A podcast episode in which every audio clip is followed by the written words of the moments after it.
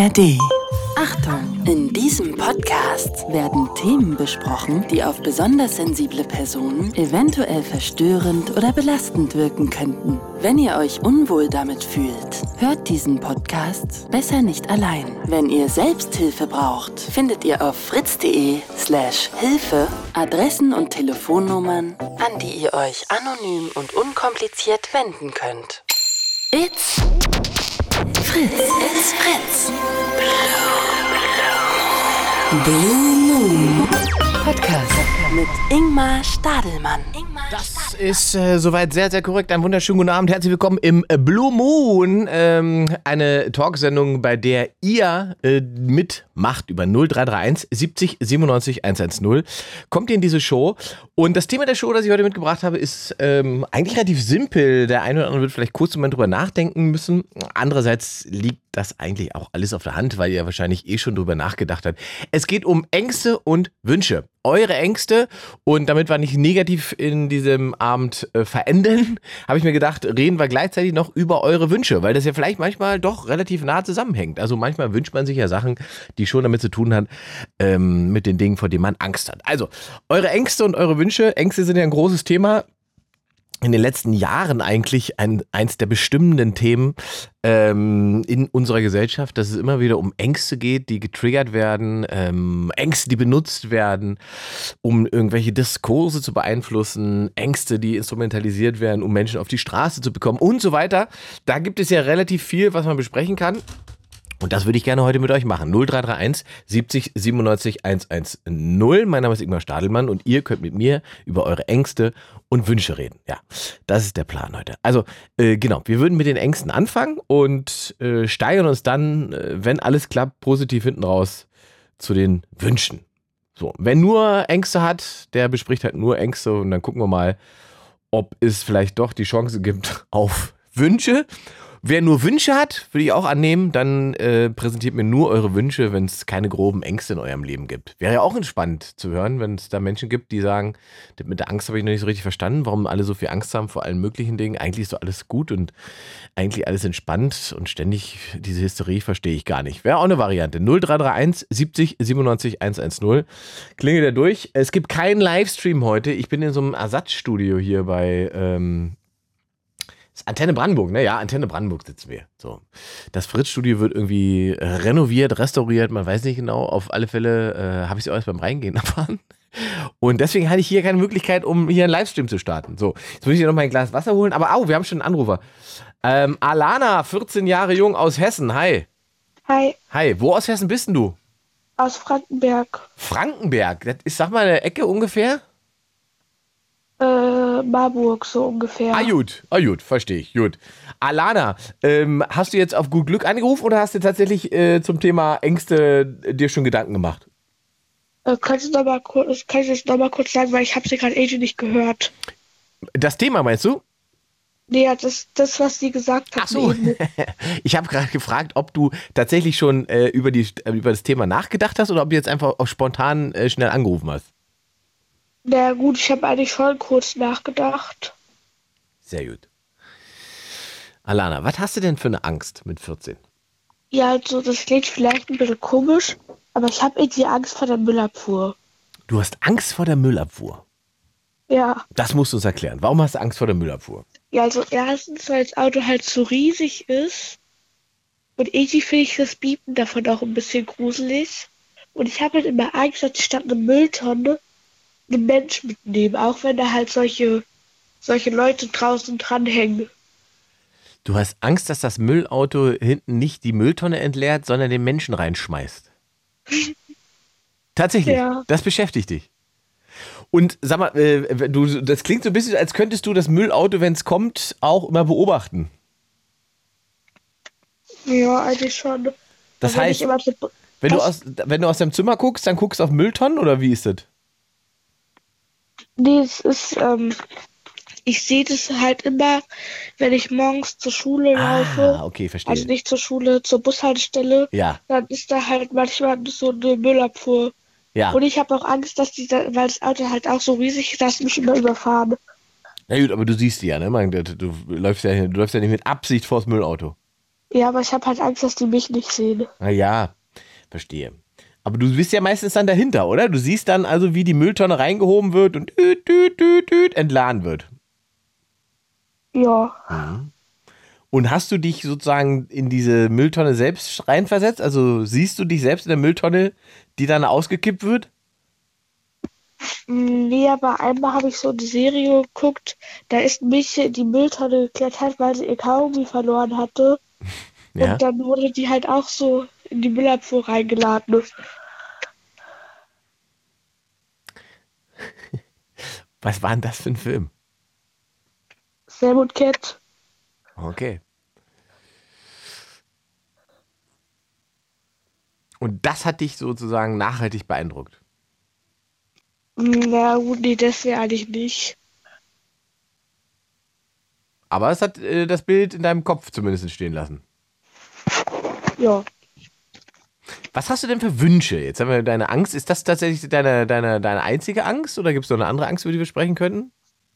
Hm, Die Ich Müllabfuhr habe ist die ein größte bisschen Angst. Angst vom Älterwerden, weil Vom zum Beispiel- älter werden. Mit 14 hat man doch eigentlich immer, dass man denkt, ich will unbedingt schnell älter werden, damit ich alles machen kann. Ja, nee, ich vermisse halt irgendwie meine Kleinkinderzeit, weil meine Oma, die hatte mir mal, als ich klein war, ich hatte immer gesagt, ich will ein paar rote Schuhe haben. Ich habe sie immer damit genervt. Da hatte mir sie von ihrem letzten Geld rote Schuhe gekauft und ich habe sie nie angezogen. Und irgendwie wünschte ich halt, ich könnte halt so manche Sachen rückgängig machen. Und dann würdest du jetzt gerne nochmal ganz klein sein, um die roten Schuhe von Oma anzuziehen. Ja, Mhm, verstehe. Gibt es denn Wünsche? Also eigentlich wünsche ich mir, dass meine beste Freundin ähm, keinen Kontaktabbruch oder so macht oder dass sie keine neue beste Freundin findet, weil Bitte was nochmal? Jetzt warst du kurz weg. ich wünsche mir, dass meine beste Freundin nie Kontaktabbruch oder so macht oder die neue beste Freundin findet, weil die ist in, am Ende von den Sommerferien nach Kassel gezogen. Okay, aber äh, äh, warum soll die den Kontakt abbrechen? Ja, weil die ist halt jetzt auf einer anderen Schule Ja. und wir sehen uns halt nur noch jedes Wochenende oder so. Okay, also, äh, aber ihr seid ja beste Freunde. Ja, ich weiß, und sie erzählt mir halt auch immer so, dass sie voll viele neue Freunde gefunden hatte. Und da bist du ein bisschen eifersüchtig. Die hatte nicht direkt eifersüchtig, ich habe halt nur Angst, dass sie da halt eine Freundin findet, die in ihren Augen besser als ich ist. Ach, du glaubst, dass sie dann sagt, ach, jetzt brauche ich Alana nicht mehr, jetzt habe ich hier in Kassel eine Freundin, die ist eigentlich viel, viel besser als Alana, deswegen habe ich zu Alana keinen Kontakt mehr. Ja, Wirklich? Würdest du, also wie lange kennst du die? Äh, also kennen tue ich so seit Weihnachten letztes Jahr oder so oder irgendwann ein bisschen früher schon. Hm. Und beste Freunde sind wir seit März irgendwann. Und warum seid ihr beste Freunde? Äh, wir waren mal auf Klassenfahrt und wir hatten, die, die in unserem Zimmer waren, hatten sich eigentlich vorgenommen, dass wir nach der Klassenfahrt alle beste Freundinnen sind. Und nur ihr beiden seid übrig geblieben. Ja, also ähm, wir waren vorher keine beste Freundin, sondern meine beste Freundin war vorher jemand anderes. Und die Klassenfahrt hat statt uns alle zusammengebracht, hat meine alte beste Freundin und mich auseinandergebracht, aber dafür meine neue beste Freundin und mich zusammengebracht. Siehste. Und warum sollte die dann den Kontakt abbrechen? Die wollte ja unbedingt mit dir befreundet dann sein. Ja, weiß nicht. Ja, das ist eine, eine Sorge, die du dir. Würdest du das denn andersrum machen? Nee, eigentlich nicht. Siehste. Dann mach Ich würde mir höchstens eine zwei. eine zweitbeste Freundin suchen. Ja, Ja. Aber da muss man die andere ja nicht für aufgeben, oder? nee. Siehst du. Naja, aber wenn das der Wunsch ist, dann ist doch dieser Wunsch erfüllbar, oder? Stimmt eigentlich schon. Ja, das ist doch gut. Und sonst gibt es keine größeren Wünsche? Mm, nee, eigentlich nicht. Also bist du eigentlich ein glückliches Menschenkind. Wobei noch einen Wunsch hätte ich noch, nämlich Ja. ich habe drei Hasen, beziehungsweise ich habe einen Hasen, meine Schwester und mein Papa einen. Ähm, Wie heißen eure Hasen? meiner heißt Milky Way, der von meiner Schwester Cassie und der von meinem Papa Rambo. Ähm, und die waren halt erst im Zimmer von meiner Schwester Ja. Ja. und da wurden die draußen verlagert. Also die haben halt draußen so eine Hütte, so eine Ja. voll, voll groß eigentlich. Und als, Mil- als ähm, die Hasen noch drinnen waren, ist Milkway immer zu mir gekommen zum Kuscheln. Und seitdem die draußen sitzen, haben die irgendwie Angst vor mir. Hm. Meinst du, es hat mit draußen zu tun? Ja. Hm. Also wünschst du dir, dass zu- die Hasen dich wieder mehr äh, in, ihr, in ihre Gemeinschaft aufnehmen, damit du wieder mehr Nähe so den Hasen haben Ja, kannst? weil ich vermisse es halt, Milkway zu kuscheln. Ja, ja das kenne ich auch. Alana, dann danke ich für deinen Anruf und wünsche dir eine entspannte Nacht. Jo, danke. Tschüss. Auch. Tschüss. 0331 70 97 110. Es geht heute um eure Ängste und eure Wünsche. Alana hat es da ganz simpel gehabt. Ähm, er hat auch ein unbeschwertes Menschenleben. Von daher waren die Ängste und Wünsche überschaubar. Vielleicht hatte jemand etwas, was ihn länger schon beschäftigt und deswegen auch etwas, ähm, sagen wir mal, eine, eine Angst, die vielleicht auch mehr Menschen teilen können. Ja, dann sage ich es mal so. 0331 70 97 110. Es geht um Ängste und Wünsche heute hier. Ähm, ihr seid diejenigen, die eure Ängste präsentieren und ich versuche euch dann gleichzeitig noch die Wünsche zu entlocken. Oder aber ihr sagt, ich habe eigentlich jetzt keine großen Ängste, aber ich hätte da mal einen Wunsch, den würde ich gerne mal öffentlich äußern. Ich finde, da sollte man dran arbeiten. Dann wäre das auch eine Variante. Ihr könnt gerne auch Wünsche äh, präsentieren. Was für Wünsche habt ihr so von eurem Leben, in eurem Leben? Äh, äh, Wünsche und Vorstellungen, die ihr so habt, auch im, in, in, in, im Umgang miteinander. Wünsche und Vorstellungen, die ihr habt, was diese Gesellschaft angeht und so weiter. Das ist ja ein breites Thema. Also da geht ja eigentlich relativ viel. Und bei den Ängsten habe ich gedacht, da ist ja momentan eigentlich so viel los. Da wird wahrscheinlich der ein oder andere ähm, sich tatsächlich mit dem Thema Angst schon mal auseinandergesetzt haben und überlegt haben, woher habe ich diese Angst überhaupt? Warum habe ich diese Angst? Und wer sagt mir eigentlich, dass ich Angst haben muss? Ist ja tatsächlich so. Man weiß manchmal gar nicht, dass man Angst haben soll, bis einer sagt, man muss. Ja? War ja bei einigen Sachen in den letzten äh, Jahren tatsächlich mal manchmal äh, zu beobachten, dass äh, die Menschen gar nicht eigentlich von sich aus ähm, diese Ängste verspürt haben und erst in, im medialen Transport ihnen klar wurde, ah, jetzt muss ich wohl doch aufpassen. Oder auch nicht. 0331 70 97 110 0 0 0331 70 97 110 Eure Ängste und eure Wünsche heute in dieser Show. Äh, der Matze 27 aus Berlin ist der nächste. Hallo Matze. Schönen guten Tag. Einen Ja, wunderschönen guten. Abend. Ja. Wo bist denn du da unterwegs? Äh, gerade von der Arbeit. Hab gerade Feierabend gemacht. So, mein Lieber. Hast du auch, äh, wünschst du dir auch, dass deine Hasen wieder mit dir äh, in Kontakt treten? Oder? Wenn ich Hasen hätte, dann ja. Hey, gut. Wir fangen mal bei den Ängsten an, oder? ja. Ja. Ähm, äh, ich habe eine Sozialphobie, also ich habe Angst vor Menschen und kann deswegen schon seit zig Jahren nicht mehr mit den Öffentlichen fahren, sondern nur sehr schwer. Also diese Sozialphobie, jetzt, das ist ja ein, äh, ein weiter Begriff. Kannst du das ein bisschen konkreter machen? Wann ist es aufgetreten? In wie macht sich das bemerkbar? Und Also- wie erklärst du dir diese Angst? Wann sie aufgetreten ist, kann ich nicht sagen, das ist schon zu lange her. Mhm. Ähm, das ging so Hand in Hand mit meiner Depression. Mhm. Ähm, und die äußert sich, ähm, ich habe halt einfach Angst vor anderen Menschen. Also wenn ich rausgehe in die Öffentlichkeit, versuche ich halt irgendwie unsichtbar zu werden, Mhm. Ähm, nicht aufzufallen und halt Menschen zu meiden. Also wenn es geht, so wenig Sozialkontakt wie möglich. Wa- Was ist denn die konkrete Angst, die du hast vor den Menschen? Ähm, das, ich ich kann es nicht kontrollieren, also ich kann das nicht beeinflussen. Also dass da halt irgendwas passiert, was unvorhergesehen ist, worauf ich nicht vorbereitet bin. Ah, also es ist eine Form von, ähm, von Kontrolle, die du nicht hast. Ganz genau. Ah, Dann, verstehe das. äh, ah, okay. Und ich ekel mich halt auch vor anderen Menschen. Das halt das, das kommt auch noch dazu. Ah, also okay, okay. Also der äh, Kontrollaspekt kann ich nachvollziehen. Also dass man sozusagen in, in Situationen kommt, äh, auf die man nicht vorbereitet ist und nicht weiß, wie, wie Genau. man dann umgeht. Und dann gibt es diese ganzen Awkward-Moments, ne, die dafür Exakt. sorgen, dass keine Kommunikation stattfindet und man hat Angst, dass der andere einen irgendwie für bekloppt hält und so weiter. Das Im besten Fall das, ja. ja. Und jetzt aber der, der, der Ekel ist natürlich, das ist natürlich was anderes. Das ist ja krass. Was, ist das Ja. für ein allgemeiner Ekel vor Menschen? Naja, halt einfach, wenn ich die so sehe, ähm, wie sie dann halt alle husten und husten und krank sind. Und Ja. äh, dann manche sind halt auch die letzten Hinterschweine. Also wenn man sich mal so die, sich so manche anguckt, wie verdreckt die doch dann sind oder wie, wie die manche Sachen hinterlassen. Ich meine, guck dir mal die, die ganzen aufgebrochenen Mülleimer an oder wenn du mal aufs öffentliche Klo gehst und sowas, muss doch alles nicht sein. Und das finde ich halt super ekelhaft. Und diese äh, Ekelhaftigkeit äh, hast du nur in öffentlichen Räumen oder hast du das auch zu Hause, wenn du zum Beispiel Besuch hast? Nee, da gar nicht, da geht's ja weiter. Das ist ja mal kontro- kontrolliertes äh, Umgebung ist. Verstehe, ne? Wollte gerade sagen, das ist deine kontrollier- kontrollierte Umgebung und äh, damit hast du alles im Griff und damit kannst du auch Genau. ähm, äh, sicher sein, dass es da nicht eklig wird. Und ich lasse ja auch nicht jeder meine Bude. Ja, das habe ich schon gedacht. Ja gut, das machen wir alle nicht, aber dass du, dass da nochmal, ähm, sagen wir mal, die Hürde bei dir ein bisschen höher ist. Äh, wann wechseln denn Menschen bei dir von diesem, ich fühle mich fremd und mich ekelt das an, zu, ähm, ich kann den an mich ranlassen und ich habe eine Form von Bindung, deswegen ist es auch nicht mehr keine Sozialangst und deswegen kann ich mit Ähm. dem kommunizieren. Oder gibt es das gar nicht für dich? Doch, doch, also das, äh, sobald ich näher mit denen zu tun haben muss, Mhm. Sprich zum Beispiel meine Therapeutin, da ist es okay. Mit ihr kann ich zum Beispiel auch, könnte ich auch parallel trinken. Das kann ich mit fremden Menschen zum Beispiel nicht, Mhm. die ich nicht mag oder nicht kenne. Ähm, da geht es.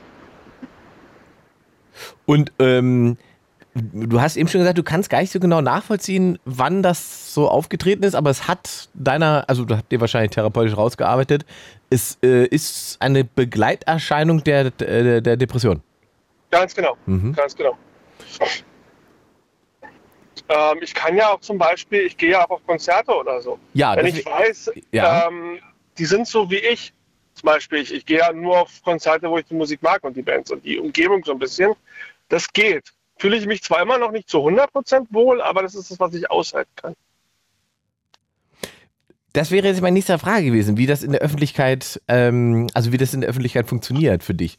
Ähm, wenn du dann sagst, du gehst auf ein Konzert, muss das in einem bestimmten Rahmen stattfinden? Musst du vorher prüfen, was das für eine Halle ist und wo das ist? Oder Nee, das nicht. das hast du nicht? Das nicht. Also ich versuche da nicht vorne zu stehen. Ja. Das versuche ich. Meistens stehe ich dann irgendwo am Rand, wo es geht. mhm. Ähm, und äh, dann brauche ich auch viel, also ich gehe dann auch bei Pausen, wenn dann zwischen Aufbaupausen oder was, dann gehe ich auch raus, bin für mich. Ähm, gehe dann auch was meistens am Auto dann trinken oder so, weil ich halt äh, ungern da halt auch da was zu trinken kaufe oder so, weil ich da halt nicht weiß, Becher und so. Ne? Aber bist du alleine unterwegs auf so einem Konzert oder eine Gruppe mit Freunden? Äh, teils, teils. Also ähm, das, was jetzt in zwei Wochen ist, die Veranstaltung, da gehe ich wahrscheinlich alleine so wie es aussieht. Ja. Das geht. Weil das sind eh alles nur Dullis und Nerds und es wird nicht so groß, das weiß ich. Okay. Ähm, die sind alle sozial ein bisschen seltsam drauf, vermute ich mal. Okay. Das ist sozusagen un untergestörten, in Anführungszeichen. Ganz genau. Da Ja. ist man noch seinesgleichen und bei großen Konzerten, da gehe ich nie alleine hin. Also wenn ich weiß, da kommt keiner mit, dann lass es halt bleiben. Ja. Weil das wäre jetzt meine Vermutung gewesen, dass du das gar nicht alleine kannst. Aber das ist ja dann schon irgendwie Genau. cool, dass du auch alleine noch losziehen kannst. Naja, das ist ja, muss ich ja auch. Ich meine, äh, das ist ja irgendwo eine Art auch, äh, ich sag mal, Konfrontation. Ja, ja, genau. Das ist für dich dann sozusagen immer eine Herausforderung, der du dich stellen musst. Genau.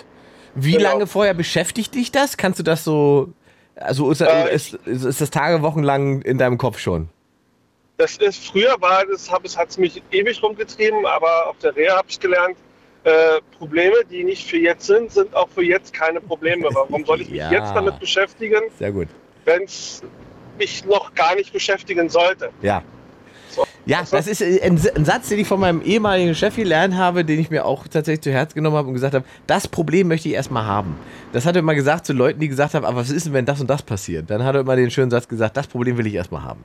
Und das ist ja, Ja. tatsächlich so, man muss nicht quasi jedes Problem A herbeireden und C, B schon durchgespielt haben, wenn Variante C heißen kann, dass alles gut geht und Variante D äh, nochmal eine ganz andere Option bietet. Also ähm, da, das ist natürlich ein richtiger Hinweis. Aber dieses, aber das, also man kann das ja wissen, aber das Kopfkino setzt ja trotzdem ein. Ne? Ja, das ist furchtbar. Ich hatte, äh, oh, jetzt muss ich lügen, letztes Jahr, glaube ich, war mein Auto kaputt.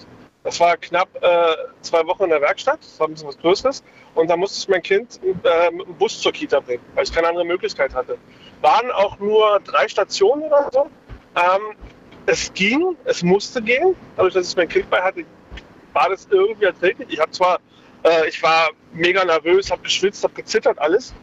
Ähm, und, ähm, und dann ist die ganzen paar Tage ging es gut und dann an irgendeinem Tag war dann ein Vorfall, wo zwei laut diskutiert hatten und sich gestritten hatten und ab dem Zeitpunkt war dann für mich die restliche Zeit komplett vorbei. Tatsächlich, ja. Das nimmst, Ja. Du, das nimmst du dann schon an und dann kommst du damit auch nicht durch. Nee, das dann ist für mich der, der Bus abgefahren. Mhm. Ähm, und in dem Zeitpunkt bin ich dann auch in Tränen ausgebrochen und alles und das war mir dann halt einfach zu viel. Und das ging dann auch nicht mehr weg. Hast du aktuell eine Beziehung? Ja, ich bin verheiratet. Verheiratet. Ja, Ähm, Das heißt, deine Frau hat das alles schon mit dir so mit durchlebt. Ja, ja. Ja, ja, wir sind auch, äh, den einen Tag ist sie mit mir und Kind sind Bobahn gefahren. Sie gemeint, komm, wir gucken jetzt mal und dann sind Bobahn gefahren. Was sagten die in ihrer, aus ihrer Beobachtung? Ähm, ja, nix. Also sie, sie unterstützt mich da so gut sie kann. Ähm, wenn ich nicht fahren kann, aufgrund, ich will mal was trinken oder so, was auch super selten vorkommt, ähm, weil da halt Kontrollverlust droht, ähm, dann fährt sie mich und alles. Also sie unterstützt mich. Oder gibt mir ihr Auto, wenn es nicht an, also wenn es geht irgendwie, wenn mit meinem irgendwas ist. Das ging halt nicht immer Ja. Und deswegen. Habt ihr Kinder? Ja, eine Tochter. Wie alt ist sie? Die ist jetzt vier. Und wenn du mit der unterwegs bist, Das geht, weil da, besch da beschäftige ich mich mit ihr. siehst du, wollte das wäre das Spannende. Wenn du jetzt mich mit der so zum Beispiel, weiß nicht, zum Kindergarten musst oder sowas und dann öffentlicher nehmen Ja. musst, dann hast du gar kein Problem, oder? Doch, habe ich, aber ich äh, lenke mich mit meinem Kind ab. Ah, okay. Und äh, Gott sei Dank funktioniert ja mein Auto wieder, dann kann ich ja schön mit dem Auto fahren. Ja. Also, Okay, ja. Deswegen. Ähm, ähm, ist es denn, was, also wenn du jetzt, du, du sagst, du machst Therapie und so weiter, was sagt denn die Therapeutin, in, in welchem Rahmen sich das bewegt? Oder kriegst, wird sich das noch wieder verbessern für dich? Oder bist du eigentlich so, wie es jetzt ist, okay, weil du hast es im Griff? so weit sind wir noch nicht, weil die ist neu und wir sind Ah. noch in, sozusagen in der Kennenlernphase. Weil Okay. mein alter Therapeut, der war gelinde gesagt nicht so gut. Ich habe die Therapie auch nur ihm zuliebe zu Ende gemacht. Ja. Äh, weil das nächste Problem ist, ich kann schlecht Nein zu Leuten sagen. Und ich habe halt gesehen, wie viel Spaß er in seinem Job hat und so und gesagt, ja gut, dann zieh es jetzt halt ihm zuliebe durch. Und habe die Therapie komplett zu Ende gemacht, obwohl es mir 0, gar nichts gebracht hat. Ah, krass. Und ähm, jetzt habe ich mir eine neue gesucht und mal gucken, wie es jetzt der wird. Okay, aber ist ja auch eine Erkenntnis. Also, weil weil man kann ja auch sagen, ähm, das liegt jetzt an mir oder was, aber du hast schon durchschaut, dass das der falsche Therapeut für dich war. Genau, Ja. genau, aber der hat halt seinen Job so gerne gemacht und deswegen dachte ich, ja, das bin ich Freunde. Das ist auch sehr freundlich von dir. Ähm, Ja, naja, hm. kann man auch anders sehen. Was gibt's denn für Wünsche, Matze? Naja, dass die Scheiße halt irgendwann aufhört. Also, dass ich das halt alles so im Griff kriege, dass ich halt ein relativ unbeschwertes, ich sag mal, auch sorgenfreies Leben habe, dass ich halt nicht immer drauf achten muss ähm, und alles, dass ich auch meine ganzen Ticks und, und Macken, dass die alle mal weg sind und dass ich, auch, sag ich mal, ganz normal leben kann. Ohne ständig unter Anspannung zu sein. Ja. Das wäre mal ganz gut. Und dass ich auch meiner Familie der Ehemann und Vater sein kann, der, der die auch verdient. Deswegen meine ich nicht immer mehr oder weniger, wenn wir weggehen, mit mir beschäftigt bin, mit Mhm. meinen ganzen Dingen, sondern auch mal so unbeschwert mit denen halt Dinge machen kann. Spürst, spürst du denn, dass das äh, mehr wird? Also, dass du mehr in diesen Modus kommst? Ja, ich würde schon sagen, wie gesagt, ich war jetzt auch äh, ein paar Wochen auf Reha ähm, gewesen ähm, Anfang des Jahres und ich denke schon, dass es besser wird. Ähm, es ist halt aber noch nicht perfekt, so wie ich es gerne hätte. Ja, perfekt gibt's ja auch nicht, muss man auch sagen. ne? Ja, aber Also das äh, wird, das wird wahrscheinlich immer eine Baustelle für dich sein, aber du wirst wahrscheinlich einfach die richtigen, wie sagt man, die richtigen Bauklötzchen finden mit der Therapeutin, Ja, um, um äh, das richtig zu, zu ver verwenden und zu verwursteln. richtig. Ja, spannend, mein Lieber. Spannend, spannend. Ich glaube, du bist nicht alleine mit so einer äh, Phobie, die Nee, du da ich- beschrieben hast. Das gibt nicht. glaube ich, auch viel, viel häufiger, als man, als man, als tatsächlich da noch drüber geredet und es behandelt wird, weil ich das halte ich auch für etwas, was für viele Menschen, glaube ich, auch so eine Form von Scham hat, ne? Dass sie sagen, was stimmt, Das ist das Schlimme. ne? Dass das ist man, das Schlimme. dass man sagt, Mhm. was stimmt mit mir nicht? Warum finde ich andere Menschen eklig? Aber ich finde, das hat ja, ich würde nicht sagen, mit einem selber zu tun, sondern das ist halt auch einfach ein Stück weit auch, der Mensch ist ja auch eigentlich auch nur so, wie er irgendwann mal geformt wurde. Mhm. Und äh, das hat ja auch dann auch viel mit deiner Umgebung, was weiß ich, vielleicht auch in der Kindheit irgendwas passiert. Klar. Also das hat wenig mit wirklich mit einem selber zu tun. Und es gibt ja, den Aspekt hatte ich äh, neulich auch, das vergisst man ja auch gerne mal. Ähm, es gibt ja so Traumata, die werden in Familien einfach weitergereicht. Also da weiß, genau. dann, da weiß dann der Sohn oder die Tochter gar nicht, warum sie das Problem hat, weil gar nicht die Familiengeschichte aufgearbeitet ist oder nicht klar ist, Richtig. was Oma und Opa schon für ein Problem hatten. Ne? Ganz genau.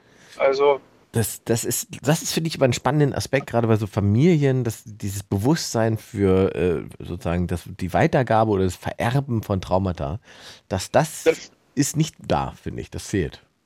das ist ähm, auch ein Ding, was ich auch in der Therapie rausgefunden habe, ist, dass vieles halt auch tatsächlich aus meiner Kindheit kommt. Mhm. dass da wirklich einiges schiefgelaufen ist, was ich so nicht gesehen habe. Ähm, aber dann halt auch Ausschnitte gesagt haben, eigentlich ist das echt uncool gewesen, was Mhm. da und da passiert ist. Mhm. Und das ist halt auch ein Ding, das ist wieder so ein Beispiel, wofür niemand was kann, letztendlich, außer halt, wie die es verursacht haben. Aber man selber ist da ja nicht schuld dran. Richtig. Richtig. Also ja, ja. das sollten die Leute auch vergessen. Das Äh, ist, nicht aber das vergessen. ist ein wichtiger Hinweis, ein wichtiger Punkt, dass viele Kinder dann gar nicht wissen, warum sie ein Problem haben und dann, wenn sie erwachsen Richtig. werden, können sie gar nicht mehr nachvollziehen, äh, in welchem Zustand sie sich weshalb befinden. Ganz genau. Aber gut, das ist doch schön. Da haben wir jetzt offen drüber gesprochen. Matze, dann wünsche ich dir eine gute Heimfahrt und äh, einen spannenden Dankeschön. Abend. Ja, euch auch. Ciao. Ciao, ciao. 0331 70 97 110. Eure Ängste und eure Wünsche. Das soll heute hier das Thema sein im Blue Moon. Ähm, Sozialphobie, wie Matze sie gerade beschrieben hat, ist, glaube ich, wirklich sehr, sehr verbreitet. Also ich habe auch äh, Freunde, also Leute im Freundeskreis, ähm, die haben das dann irgendwann mal so im Vorbeigehen oder beim Gespräch nach dem dritten Glas Wein kam da mal raus, dass das für die die Hölle ist, wenn sie morgens mit der U-Bahn ins Büro fahren, weil sie das als ganz, ganz furchtbare Situation empfinden. Und ich glaube ja, dass das wirklich auch viel, viel verbreiteter ist, als man glaubt. Es erklärt dann auch mal so bestimmte Leute, ähm, warum bestimmte Leute bestimmten Modus haben, wenn sie in öffentlichen Verkehrsmitteln unterwegs sind. Glaube ich. Vermute ich. Also, es geht um eure Ängste, es geht um eure Wünsche 0331 70 97 110. Wir haben hier heute keinen Livestream, das heißt, ähm, online ist hinterher hören angesagt als Podcast. Überall da, wo es äh, den Blue Moon als Podcast gibt. ARD, Audiothek. Auch bei Spotify und so weiter findet ihr Blue Moon und zwar alle Folgen immer jeden Abend. Wenn ihr hier reinschaltet und feststellt, das war jetzt spannend, hätte ich gerne gesamt gehört, die Sendung, könnt ihr das als Podcast nachhören. Jetzt ist aber live und das bedeutet, ihr müsst anrufen. 0331 70 97 110. Wir laufen heute Berlin, Brandenburg, Frankfurt am Main, Hessen. Von West nach Ost, von Ost nach West. Einmal quer durchs Land. Könnt ihr jetzt hören über ufm.de, fritz.de. Und äh, ich will gerne wissen, was sind denn eure Ängste? Was sind eure Wünsche?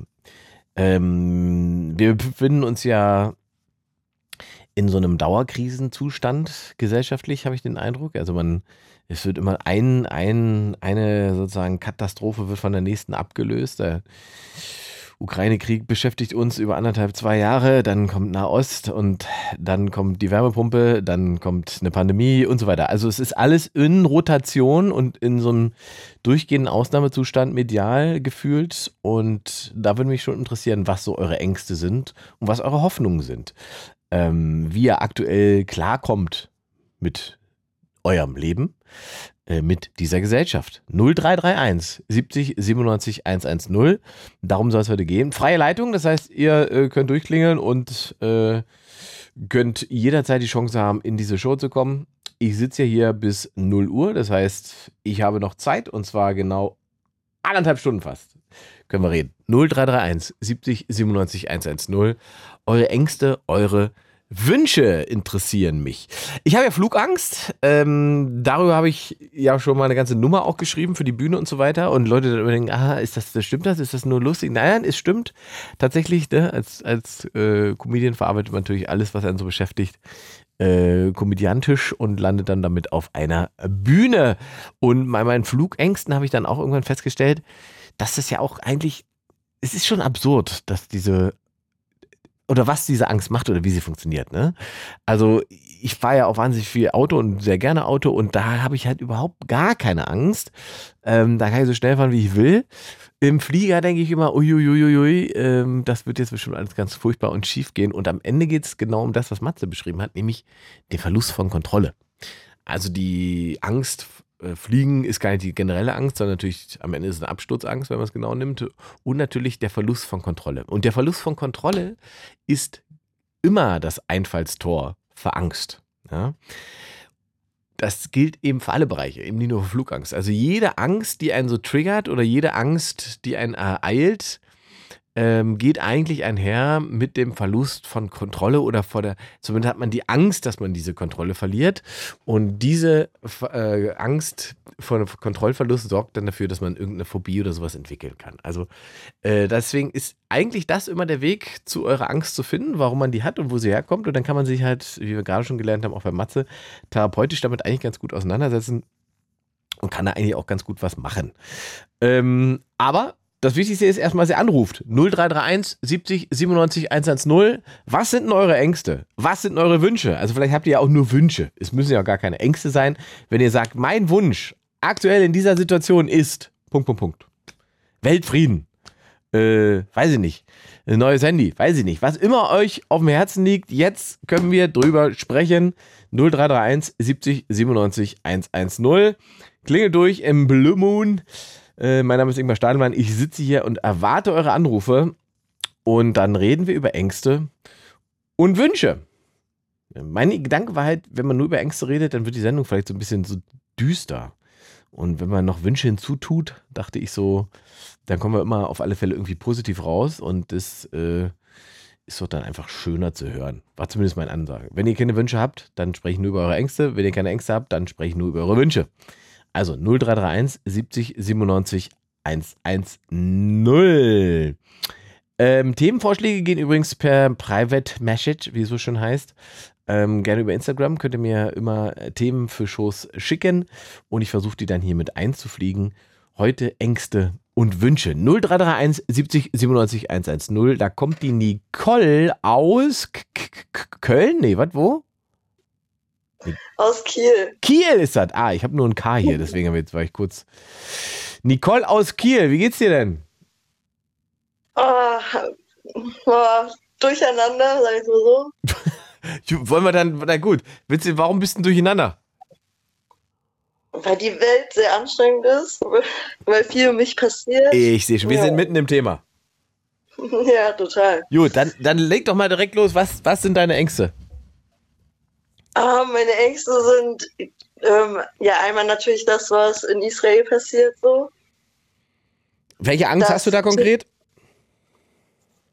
Oh, weiß ich, dass also erstmal, dass überhaupt da, also ja, Angst, oh Gott, dass, also dass alles wieder viel mehr mit höheren Regierungen zu tun hat, als man denkt. Also dass das nicht nur ein reiner Israel-Konflikt ist, also was ja eh nicht ist, weil die ganze Welt ja drauf schaut.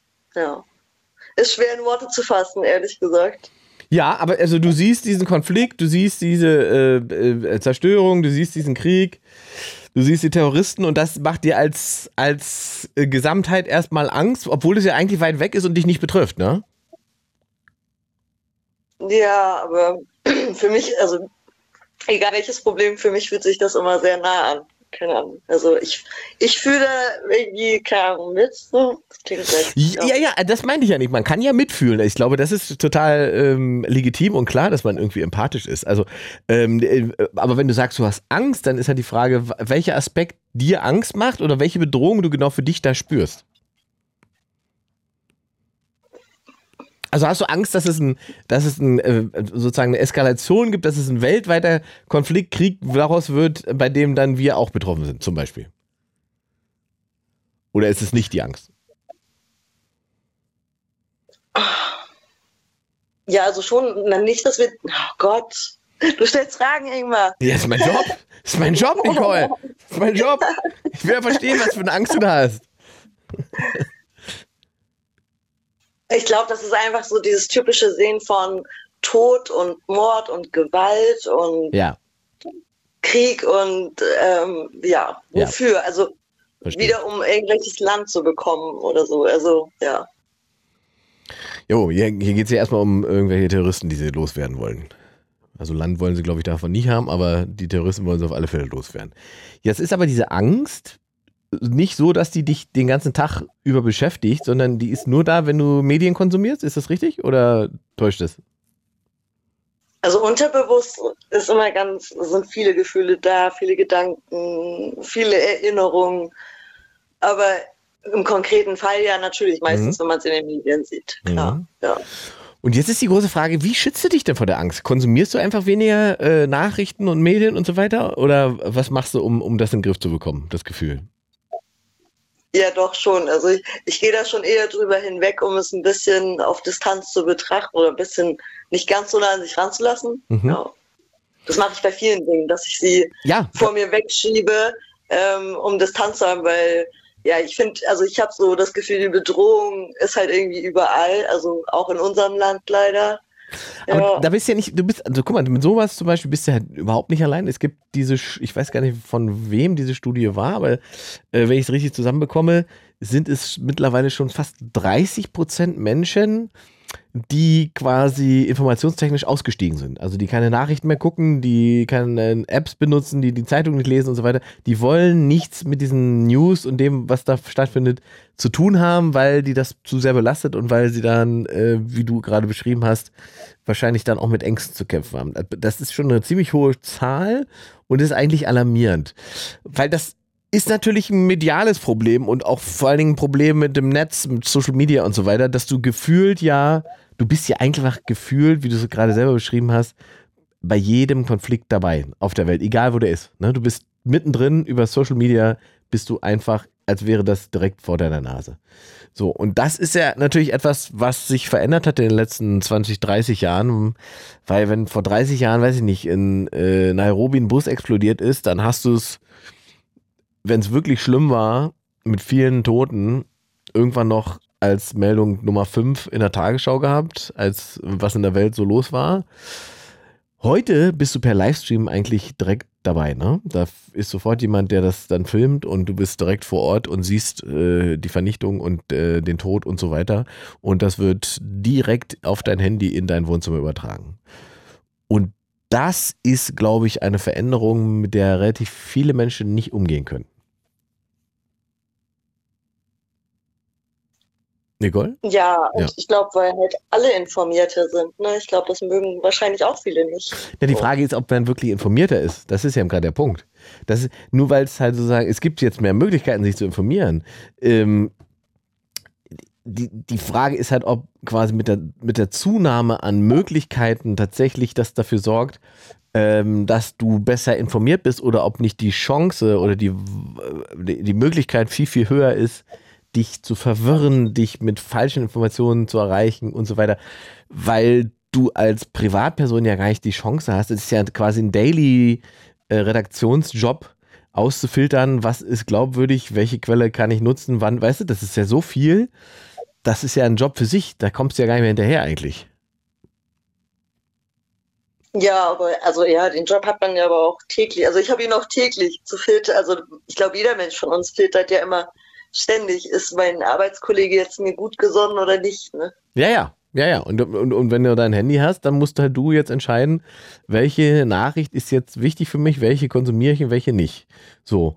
Und früher, in Anführungszeichen, war es ja so, dadurch, dass, also du hast natürlich dann ähm, Redakteure gehabt, die sich damit beschäftigt haben. Dann gab es lineares Fernsehen, da hat man irgendwann eingeschaltet, da wusste man, jetzt kommen die Nachrichten.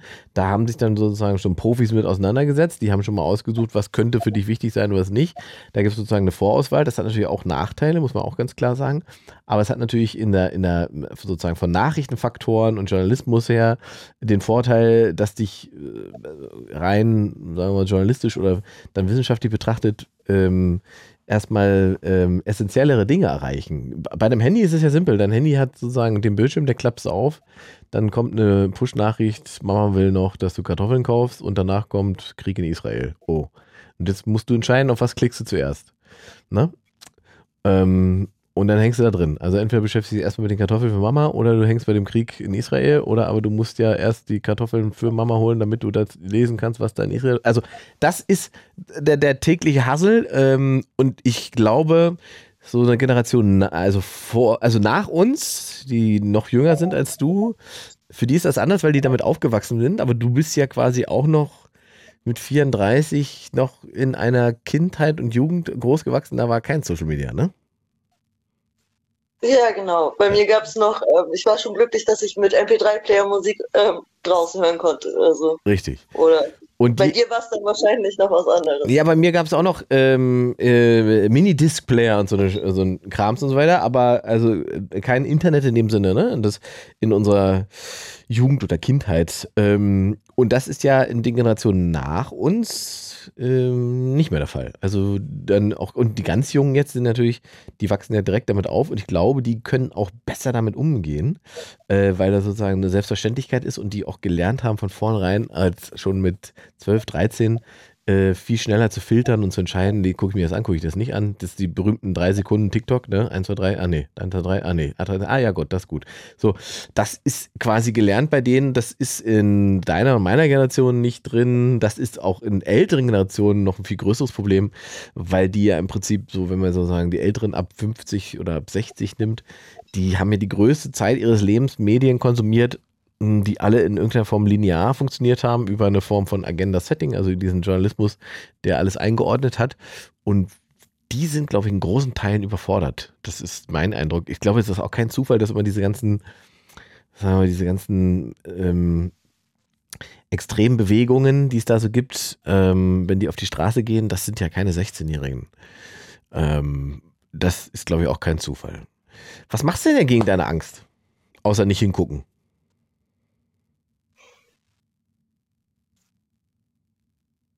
Singen, tanzen, ablenken natürlich. Also schon aktiv äh, was machen, was dir gute Gefühle macht. Ja. Singen und tanzen lassen dich glücklich in den Tag starten. Geht so. Du meintest aber, du hast nicht nur diese Angst äh, über, über, über, ähm, über Sachen, die du über Medien konsumierst, sondern es gibt auch eine konkrete Angst, die du hier in Deutschland hast? Ja. Welche wäre das? Ich weiß, ich finde das immer so irgendwie so eklig, das Thema überhaupt anzusprechen, weil es mir halt so, weiß ich nicht, ich finde das voll schrecklich, dass das existiert, also dass rechtes Gedankengut halt so krass vertreten ist. Das für mich, das richtig auszusprechen, ist für mich voll hart, weil in meiner Gedankenbubble ist es echt schwer zu das, also, das nachzuempfinden, dass man so ein Groll auf Leute, also ich würde schon sagen, behaupten wie mich hat oder auf Schwarze oder auf, auf welche Herkunft auch immer. Und das ist für mich, Was meinst du mit auf dich? Wie, wir, wir sehen dich ja nicht. Also ich habe braune Haare, braune Augen, ähm, keine besonderen ähm, mentalen Fähigkeiten, würde ich behaupten kann keine Telekinese, ähm, keine Ahnung, kein Superbrain, kann okay. nicht durch tausend Augen gucken, sowas halt. Okay, ja. also der, ähm, der viel diskutierte Rechtsruck macht dir Sorgen. Oder direkt Angst. Ja. ja. Hast du da auch eine konkrete Erfahrung oder basiert das auch wieder äh, auf etwas, das du eigentlich nur medial wahrnimmst? Es ist natürlich auch überwiegend medial, natürlich auch so ein bisschen, merkt man es also auch persönlich, aber. Ja? Weil das wäre jetzt der spannende Punkt. Im, äh, sind wir da nicht, nicht schon wieder in einer eigentlich medialen Debatte, ähm, wo, wo, wo sozusagen der Hass kumuliert stattfindet und dann unter einer Lupe quasi digital nochmal aufbereitet wird und alle sagen, oh Gott, oh Gott, wie furchtbar ist es? Oder empfindest du es tatsächlich in Realität auch so? Erlebst du es so?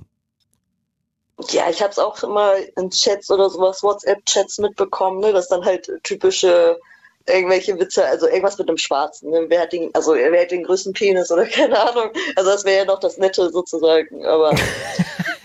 ja, es gibt auch positiven Rassismus. Also es ist sozusagen trotzdem rassistisch. Ähm, okay. Aber wobei jetzt, also das ist ja, also ich glaube, das gab es immer und wird es wahrscheinlich immer geben, irgendwelche dummen Bemerkungen das, das ist aber doch nichts, was dir Angst macht, oder? Ingmar, du bist echt hart drauf, darf ich das mal sagen. Wieso? Äh, ja, du bringst dich ganz schön gut zum Zittern. Ey. Wieso? Warum zitterst du? Aber kann ich mir auch nicht erklären. Ich wollte dich jetzt nicht irgendwie nervös machen. Ich war nur neugierig. Äh, ja, das ist halt immer schwer, also das ist halt immer schwer zu greifen oder schwer zu erklären. Also mhm wir leben halt eh in einer Welt, weiß nicht, die eh nicht ganz ihre Fähigkeiten offenlegt, sozusagen. Ja, also, ja, keine Ahnung. Und dann, also, dann verstecken sich halt, also, oder weiß ich nicht, also, ach, dann gibt es halt die AfD, die immer größer wird. Und ähm, ja, also das ist ja, finde ich, schon ein eindeutiger Hinweis darauf. So, also, Was ist da deine Erklärung? Also es ist ja nicht nur rein medial quasi, mhm. ähm, ja. Mhm. Also natürlich kriege ich es auch überwiegend medial mit, so, ne? Ja gut, aber, aber, es gibt ja faktisch sozusagen reale Ergebnisse, die das ähm, ne, nachvollziehbar machen. Ja, klar. Aber was ist denn da deine Erklärung? dass alle anscheinend, also ich habe das Gefühl, dass ja alle irgendwie unzufrieden sind mit dem System. Also ich habe das Gefühl, rechts will immer unbedingt, also ob in Amerika oder hier das System halt stürzen, weil keine Ahnung, fühlen sich anscheinend nicht gut genug behandelt, so nicht gewertschätzt genug oder ja, ich weiß nicht die Gründe, keine Ahnung. Also, ja, oder haben auch keine Lust, in so einer Lügenbubble zu leben oder fühlen, also weiß nicht, keine Ahnung. Hm.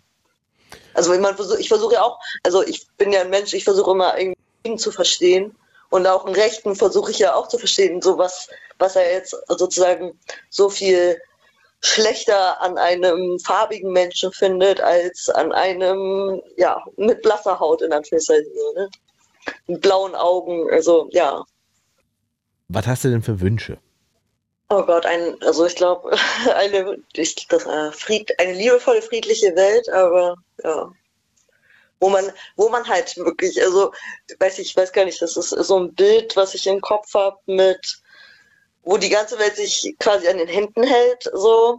Also, weil wir, wir sind ja alle voneinander abhängig und eigentlich ist das jedem bewusst und eigentlich helfen wir uns indirekt oder direkt eigentlich immer. Aber irgendwie manche nutzen irgendwie, ich weiß nicht, Schwächen oder vermeintliche Schwächen, die die Gesellschaft sich selber auferlegt hat, ähm, aus und ja, beziehen darauf Profit oder, oder Macht oder ich weiß es nicht. Und ja, ich habe immer das Gefühl, die breite Masse vergisst, was sie alles tun könnte und sagt immer, naja, ich als einzelner Mensch kann ja nichts tun. Ähm, sollen, sollen die Bösen mal, also sollen die, die unbedingt Macht haben wollen, ihre Macht da bekommen. Hauptsache, ich habe meine Ruhe. So. Mhm. Aber wenn jeder sagt, ja, Hauptsache, ich habe meine Ruhe und lassen immer alles Schlechte geschehen, ähm, ja, kann ja auch nichts, also kann sich ja auch nichts ändern. So oder nichts besser werden. Ja, ja. also die äh, neutrale Beobachterposition äh, äh, hilft am Ende natürlich immer den Radikalen, weil man sozusagen für nichts eintritt.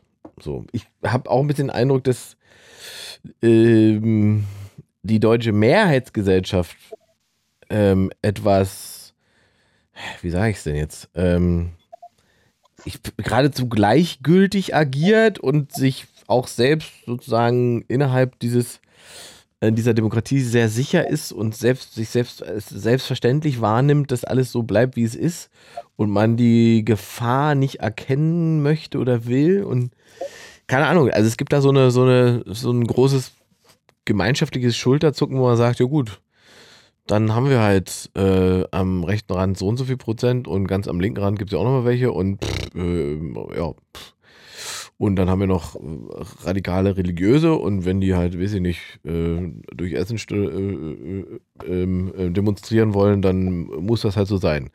Ähm, also das, das ist schon etwas, was ich auch beobachte und denke so, wo kommt das her? Ist das sozusagen die, die, wenn wir jetzt seit, weiß ich nicht, so und so vielen Jahrzehnten in Friede, Freude, Eierkuchen hier leben, dass das äh, einigen irgendwie nicht klar ist, dass da trotzdem eine Gefahr besteht? Ich weiß ehrlich gesagt nicht. Also mhm. ich glaube, manche wollen, also wie ich, wollen dann die Gefahr vielleicht nicht sehen. Na gut, aber du hast sie ja beschrieben schon. Ja, aber solange ja immer noch alles gut läuft und es die Leute ja immer selber nicht betrifft ähm, und immer nur der Finger halt auf dann ähm, ja, andere gezeigt wird, so dann ja. Mhm. Ich weiß, ich habe das Gefühl, die Bedrohung wird immer nicht, also weiß nicht, Bedrohungen werden, ja, ja, also es ist, ist schwierig. Also man spricht immer darüber, aber ich habe das Gefühl, ähm, aufstehen tun halt trotzdem weniger. Also aber ich freue mich immer darüber, wenn Leute Dickmans kaufen und ich das sehe. So, ähm, aber ja, sonst, ähm, ja. Also es verändert sich natürlich tagtäglich zum Glück was. Also das habe ich jetzt nicht verstanden. Was, wer, wer Dickmans kauft? Ja, also ich freue mich immer darüber, wenn Leute Dickmans kaufen, weil sie hießen ja früher Küsse. Also einfach so als, ja, ist für mich so ein positives Zeichen. Es muss nicht immer was bedeuten. Ne, manche lieben auch einfach nur Schaumküsse. Ja, ja. Ich glaube, das, das zu 99 Prozent dürfte das der Grund sein, warum man sich die Dinger kauft. Ah, ich habe es, glaube ich, auch schon alles erlebt. Aber manchmal sieht man ja auch mehr, als man will. Also manchmal versuche ich auch, ich versuche halt immer das Gute in den Leuten zu sehen. Und ja, aber ich weiß halt nicht, wie ich gegen eine Ideologie oder Leute, die, also ich habe so oft Leut, mit Leuten zu tun, wo ich das Gefühl habe, die haben eine rechte Gesinnung. Ich mag, sie sind mir dann trotzdem, also komischerweise sympathisch. Ähm, aber trotzdem müsste ich mich eigentlich von ihnen distanzieren. Und das ist halt auch so, Aber ist warum? halt auch schwierig. Also naja, wenn- du halt, Hm? Also weiß ich, wenn du ganz klar dafür bist, dass irgendwie ein gewisser Anteil von Menschen auf dieser Erde nicht leben sollte, so, obwohl die Erde ja, Na gut, zuerst da war. Ja gut, das, das halt okay, das, aber das wäre jetzt ja keine Recht, das wäre, da reden wir von einer rechtsextremen Einstellung. Also von einem, irgendeiner menschenverachtenden Scheiße. So, aber man kann ja auch eine, eine rechte oder konservative Position haben, ohne dass man automatisch Menschenfeind ist, oder? Ja, okay, ja, okay, dann habe ich überwiegend nur von rechtsextrem gesprochen. Ja. Aber es gibt ja auch viele Extreme. Ja, ja, Also, ich, meine, die gibt es ja in allen Bereichen. Also jede Ideologie bietet die Form des äh, Extremismus. Das darf man halt nicht vergessen. Und egal wie gut die Idee mal war oder, oder erscheint, die Form des Extremismus zerstört sie am Ende. Also es ist ja auch, wenn wir jetzt gucken, ähm, aktuell äh, Frau Thunberg so schön Fridays for Future ist und wie gut das war. Und jetzt auf einmal wird es aber für irgendeine Form von politischen Statements benutzt, wo man sich fragt, was hat das eigentlich mit Klimabewegung zu tun und warum äh, ist da eigentlich, wenn sie auftritt, äh, vor ihr eine, äh, eine Anarcho-Flagge und was, ist denn da passiert? Wo kommt das denn her? Also, ähm, daran sieht man halt immer, dass es ideologisch immer schief gehen kann. Ne? Dass jede Form von Ideologie die Chance bietet, sich so zu radikalisieren, dass es nicht mehr mehrheitsfähig ist. Und ich befürchte, dass es bei, bei ihr auch erreicht. So, und ähm, deswegen, man kann also, klar, es gibt dieses ganze politische Spektrum von links bis rechts, ähm, wobei das ja auch, ich weiß gar nicht, ob das noch so klassisch funktioniert, weil man natürlich feststellt, dass sozusagen jemand, der sich als eher links oder ziemlich links ähm, positioniert wie Frau Wagenknecht, die ist dann aber diejenige, bei der man vermutet, dass sie die meisten Stimmen bei der AfD ähm, abzieht, wenn sie jetzt antritt.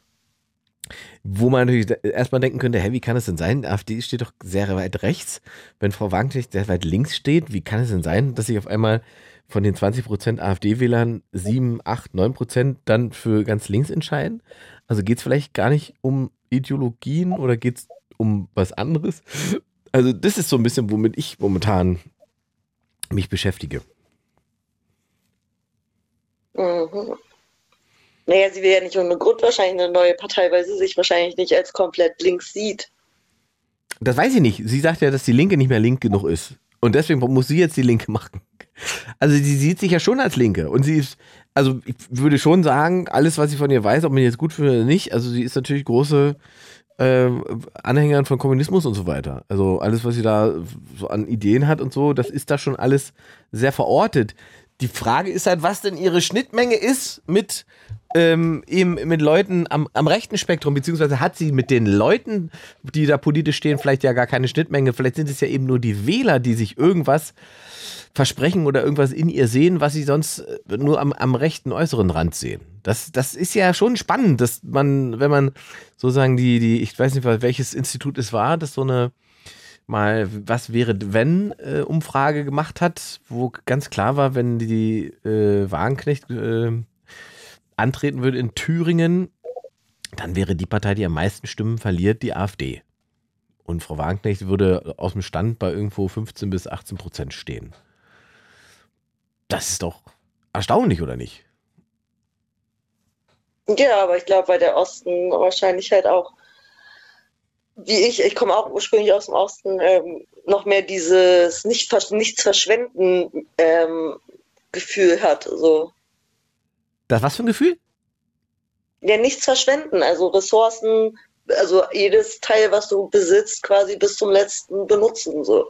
Ja, aber wie, aber wie kommt denn jemand, der sagt, jetzt aktuell bin ich AfD-Wähler, aber wenn Frau Wagenknecht kommt, dann würde ich mein Kreuz da machen. Wie, also wie, wie funktioniert das? Nee, das könnten ja dann nur die sein, die einfach nur aus Protest halt, ähm, weil sie unbedingt auch dem Staat mitteilen wollten, wir haben keinen Bock mehr, wir wählen deswegen rechts. Also ist sich für AfD entscheiden schon Mittelfinger und nicht automatisch rechtsextrem. Ja, also offiziell schon, sagen zumindest viele AfD-Wähler. Mhm. Das würde aber auch bedeuten, dass man sich in der gesamten Politik, in dem Moment, wo man sagt, ähm, alle demokratischen Parteien werden niemals mit der AfD zusammenarbeiten, dass man Leuten eigentlich so einen Freifahrtschein gibt, weil die wissen, ich kann meine Stimme dahin geben, mir droht quasi als Politik gar keine Konsequenz, weil ich ja weiß, dass niemand mit denen alleine zusammenarbeiten würde. Das heißt, die werden faktisch nie Teil einer Regierung so sein. Wenn das so ist, ähm, droht da eigentlich keine Gefahr. Aber ich weiß, wenn ich meine Stimme dahin gebe, dann agieren die anderen mehr in meinem Sinne. Ist das so eine selbstgeschaffene, wie sagt man, Mausefalle politisch dann? Ich glaube, da steckst du viel besser drin als ich. Okay. Na gut, Nicole, hast du noch einen Wunsch, den du zum Schluss loswerden möchtest? Außer Weltfrieden? Irgendwas? Oder reicht es eigentlich?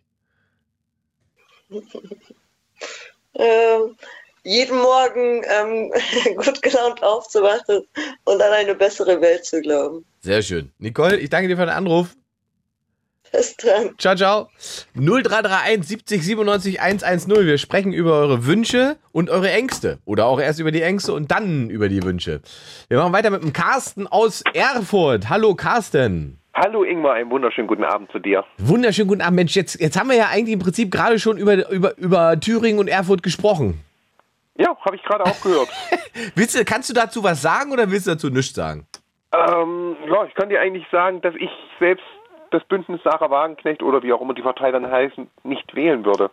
Weil die liebe nette Sarah ist für das, was ich so ein bisschen aus dem Internet hier so ein bisschen rausfiltern kann, mir doch zu weit rechts. Guck mal, jetzt kommst du auch. Du sagst jetzt, Frau Wagenknecht ist jetzt also rechts. Ich sag, Frau Wagenknecht ist mit ihren politischen Ansichten und ja, ich bin ein eindeutiger Twitter-Mensch, wer so ein bisschen die ganzen Leute wieder Ja. filtert, was sie verfolgt, wem sie folgt, über was sie schreibt, welche Leute ihr wieder folgen. Ich glaube, ich hatte dir das schon mal geschickt. Das ist wirklich teilweise so ein roter Streifen. Ja, ja, ja, ich, ich erinnere mich düster, dass wir das hatten. Deswegen bin ich jetzt gerade mal drauf gekommen. Aber ähm, sie selber ist ja schon so, dass sie sagt, sie ist ganz klar links. Sie würde sich doch als Linke, als Kommunistin begreifen. Definitiv würde ich das jetzt nicht sagen. Sie hat mit Alice Schwarzer, okay, Alice Schwarzer, bin ich ganz ehrlich, ist in Ordnung. Aber wir wissen doch alle, auf was für Veranstaltungen die unterwegs war. Ja. Und wo zum Großteil die Leute, ich möchte jetzt, jetzt einfach mal sagen, auch gern mal den rechten Arm wahrscheinlich gehoben hätten, wenn es nicht verboten wäre. Ist dann, ist denn Frau Wagenknecht so eine Art U-Boot politisch oder was? Ist das. Oh, ganz ehrlich, ich vermute es fast. Also momentan schwimmt sie vielleicht noch so links, aber sie wird wahrscheinlich darauf warten. Hat jetzt ihre eigene Gruppe gegründet mit dem Bündnis Sarah Wagenknecht. Richtig? Und je nachdem, wenn sie die nächste Partei gründet, denke ich, wie du schon gesagt hast, dass sie der AfD jede Menge Stimmen abfischen wird. Und ich bin da schon eher so bei 25 Prozent, dass sie sich die aus dem Stand holt. Da, da siehst du sie, ja, aus dem Stand. Das aus dem wäre Stand, natürlich eine. also aus dem Stand 22, Entschuldigung, 22 bis 25 Prozent. deutschlandweit oder halt für Thüringen? Na gut, da, da wir deutschlandweit ja nicht immer zeitgleich wählen, sage ich jetzt erstmal nur für Thüringen. Okay. Okay, wir reden über Thüringen. Thüringen-Wahl ist nächstes Jahr, ne? Ja. Das würde natürlich Herrn Höcke ziemlich ankotzen. Ja, von mir aus, den kann alles ankotzen. Oder würde er sich freuen, weil Frau Wagenknecht kein Problem hätte, mit Herrn Höcke eine Koalition zu bilden? Das wäre wahrscheinlich auch noch eine Möglichkeit. Da Das glaube ich vielleicht, nicht. Das meinst da du, das ist. Doch, doch, doch, da würde ich vielleicht sogar noch so weit gehen, dass die AfD sich nochmal spaltet von äußerst rechts, von Höcke und zu nochmal ein paar Leute, die zum Bündnis Sache Wagenknecht oder wie auch immer sie die, den Verein dann nennen will. Ich, dann sind es ja schon sechs Parteien, die in Thüringen Landtag einziehen würden, mit, mit, mit dieser Aufstellung, die du jetzt gerade gemacht hast. Dann wird, ja- wird ja, immer, werden ja immer mehr dann. Ja, ne, also wenn wir davon ausgehen, dass links jetzt rausfliegt, Mhm.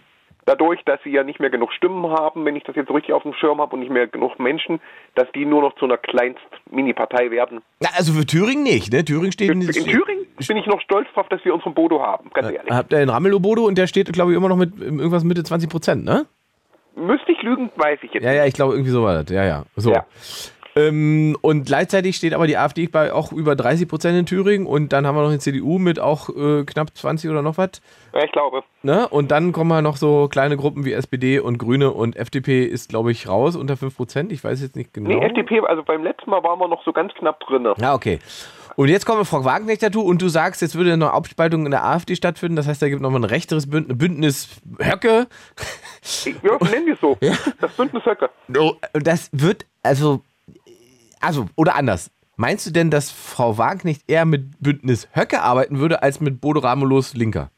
Ich denke eher mit Höcke, ja. Ah, das ist interessant. Das hätte ich jetzt nicht gedacht, dass du das sagst. Also ganz ehrlich, ich denke, so jemand, der sich selbst auf einer Skala von 0 bis 10, wobei 0 schon links ist, auf einer 3 einschätzt. Also ich schätze mich wirklich links ein. Persönlich. Wann ist denn Sarah äh, nach rechts abgebogen, deiner Meinung nach? Langsam. Ich denke auch über Corona Mhm. hinweg. Da ja auch so manche Dinge nicht gepasst haben, diese ganzen Frieden- und Freiheit-Demonstrationen, das ging ja auch, glaube ich, über Ukraine, dass man mehr Russland mehr Chancen geben sollte, Ukraine nicht so viel unterstützen sollte. Mhm. Es ging ja immer weiter mit Corona und dem Ukraine-Krieg, wozu ich dann auch zu mir dem Wunsch kommen würde später, bin ich wirklich der Meinung, dass da immer weiter ihre Schritte nach rechts rübergegangen sind. Weil die Anhänger, die ihr gefolgt sind, die ganzen Flaggen und die Leute und so weiter. Und Jetzt weiter. aber eine spannende Beobachtung. Du könntest mir sofort sagen, wo sie sozusagen während der Pandemie stand. Du könntest mir sofort sagen, wo sie bei der, beim Ukraine-Konflikt steht. Kannst du mir auch sagen, wo sie beim Nahostkonflikt gerade steht? Uff, beim Nahostkonflikt, da bin ich jetzt ganz ehrlich, da würde ich sie auch wirklich einschätzen, dass sie eher, okay, ich muss es jetzt wirklich sagen, dass sie lieber das jüdische Volk vernichtet sehen würde, als dass die anderen aufgeben. Aber ich, ich frage dich nicht ganz un, äh, weil ich könnte es dir jetzt nicht sagen, weil mir ist keinerlei Äußerung von ihr aktuell im Kopf zu dem Thema. Und das ist Mir ich, auch nicht. Das Also finde ich erstaunlich, weil sie ja tatsächlich alle anderen Themen immer sofort bravourös bespielt, wenn sie die Chance sieht, ähm, sozusagen populär da in irgendeiner Form zu punkten. Deswegen finde ich es gerade erstaunlich, dass einem nichts, vielleicht habe ich es auch übersehen oder so, aber ich glaube nicht. Ich bin mir auch nicht sicher. Es ist, wie gesagt, so eine Bauchgeschichte, wo ich jetzt Okay. sage, dass sie wirklich so der Meinung ist, das rutscht da raus, dass es ja irgendwann vielleicht rausrutscht, so eine Aussage wie, ach, die machen ja eigentlich nichts Richtiges, oh, ich, ich bring's immer durcheinander, Israel muss aufgeben. Ich glaube, Mhm. So ich wie, bringe immer durcheinander. wie bei der Ukraine halt dann. Okay. Wie bei der Ukraine, genau. Okay, also danke dir für deine äh, Thüringen-Einschätzung. Das war jetzt schon mal äh, das war ein spannender Ansatz, das hätte ich jetzt nicht gedacht. Jetzt kommen wir mal zu den Ängsten, die du hast. Äh, die eine Angst ist, ich habe das schon oft genug gesagt, ich habe eine Nadelphobie. Das nennt sich Dreipanophobie auf diesen lateinischen Begriff. Aber ich sage wirklich, ich habe eine Nadelphobie. Ich habe Angst vor Nadeln und Spritzen. Wann hast du das festgestellt? Schon immer. Schon immer, als kleines Kind schon. Schon als kleines Kind hatte ich Angst davor, wenn es zum Arzt geht, wenn es heute zum Arzt geht Ja. und es heißt, wir müssen Blut nehmen. Ich gehe dann noch freudestrahlend hin und wenn dann heißt, wir müssen Blut nehmen, ist so meist nach dem Motto, Ja. nee, ich will lieber gehen. Und, und, und ähm, trägst du dich selber aus dann? Weil ich, Ähm, ich mittler- mittlerweile funktioniert wenn Ja. es funktioniert. Zum Beispiel heißt es beim Hausarzt, wir müssen Blut nehmen und da sage ich, okay, wir müssen aber noch ein paar Spielregeln spielen. Die eine Schwester weiß es mittlerweile, die macht es ganz genau und wenn es mal eine neue Schwester ist oder mal Ersatz, dann kann das einfache Blutnehmen auch mal, sage ich mal, 45 Minuten bis Stunde dauern. ist das so? Weil ich habe äh, gelernt, mich da auszutricksen. Äh, ich habe festgestellt, wenn ich die Spritze nicht sehe und nicht hingucke, kriege Ja. ich es, dann, dann funktioniert es. Ich darf es nicht sehen. Ich muss also im Raum sitzen, irgendwo hingucken, der kann auch mit mir reden und so weiter. Aber ich darf nicht sehen, wie er die Spritze nimmt. Ich darf nicht sehen, wie die Spritze an meinen Arm kommt. Und wenn er dann reinpiekst und äh, Blut abnimmt, ist, es für mich tatsächlich okay. Ich habe festgestellt, dass der Trick ist, dass man es quasi ignoriert. Das darf nicht da sein, optisch. Und das funktioniert bei mir nicht. Ah, das habe ich schon probiert, oder wir haben schon probiert. Wenn sie wirklich anfängt, so, jetzt mache ich Desinfektionsmittel drauf und Ja. das ab, dann weiß ich schon, okay, jetzt kommt's. Und dann fahre ich schon so langsam hoch. Ja. Und wenn sie jetzt noch anfangen würde, oder er, sie, würde sagen, okay, jetzt kommt sie, in dem Moment kann, hat mir die eine erklärt, da konntest du wirklich zugucken, ich habe dir das gesagt, aber sind deine Blutbahnen verschwunden durch das Adrenalin, was ausgeschüttet Ja, wird. krass. Und Also du bräuchtest eigentlich eine Beruhigungsspritze, bevor man dir Blut abnimmt. Ähm, da muss ich ein ganz kleines Stück mal zurück in meine Jugend. Ähm, da hieß es auch mal, wir müssen Blut nehmen. Es hat blutig geendet für die Ärztin am Ende. Ich habe ihr aus Versehen in Panikreaktion die Nase gebrochen. Also Guck wirklich so eine Panikreaktion um mich geschlagen. Und es tut mir heute noch ganz ehrlich leid. Aber das ist ja dann das Trauma, was dich begleitet. Das ist das Trauma, was mich begleitet. Aber man kann mir leider nicht sagen, wo es herkommt. Es gibt eine Vermutung noch im jungen Säuglingsalter, weil mir dann mal Blut aus dem Kopf genommen worden ist, dass es daher kommt. Ach, guck mal. Also ich habe genau, äh, äh, ernst zu lustig, auch so eine Geschichte aus meiner Jugend, äh, was Spritzen angeht, die für mich traumatisch war einfach. Und das war beim Zahnarzt. Da bin ich zum Zahnarzt und ich hatte so einen Zief, äh, Schiefstand. Ein Zahn ist äh, zu weit oben im, im Zahnfleisch ausge, rausgekommen und rausgewachsen. Und äh, der sollte deswegen entfernt werden. Heutiger Sicht weiß ich auch, der muss, hätte gar nicht gezogen werden müssen, aber die Zahnärztin hat damals gesagt, das machen wir jetzt einfach mal. Ähm, und da hieß es auch, der kriegt eine Betäubungsspritze. Und ich, mir war nicht bewusst, wie groß so eine Betäubungsspritze im Mund ist. Und als die dann vor mir stand mit diesem, dieser, also für mich gefühlt riesenlangen Spritze, mit der sie in meinen Mund wollte, bin ich schreiend aus der Praxis rausgerannt. Wirklich aus dem Zimmer schreiend raus. Schreiend durch die äh, Praxis. Da war ich, wie alt war ich da? 13, 12, 14 vielleicht? 12 eher wahrscheinlich. Mit meiner Mutter war ich ja damals da. Ähm, und war nie mehr gesehen. Und das war so ein, ja, das ist der Moment, den ich mit Spritzen verbinde. Und deswegen habe ich ähm, da immer ein Thema mit gehabt. Und es ist erst in den letzten Jahren besser geworden, als ich den Trick gelernt habe. Wir gucken nicht hin und wir, wir äh, lenken uns ab und wir kriegen es quasi nicht mit und dann ist es ja auch nur ein leichter Piekser und dann ist es auch nicht schlimm. Genau. Und bei mir ist es halt wirklich so, ich sage dann, bitte soll absolut nicht sagen, die soll mir zum Beispiel diesen Desinfektionstupfer selbst in die Hand geben. Ja. Ah, Dann ja. mache ich das, wische ich mir dann drüber, dann mache ich bei mir wirklich die Augen zu, habe gesagt, sag jetzt wirklich nichts mehr, wenn du anfängst, weil die fassen ja dann auch noch manchmal so an den Arm. Und dann geht es einfach nur so, au, au. Also ich sage ihr dann wirklich ständig nur au und sage dann nur, wenn sie fertig wird. Ich merke wirklich in dem Moment gefühlt, wie sie mir auch das Blut zum Beispiel aus dem Arm rausholt.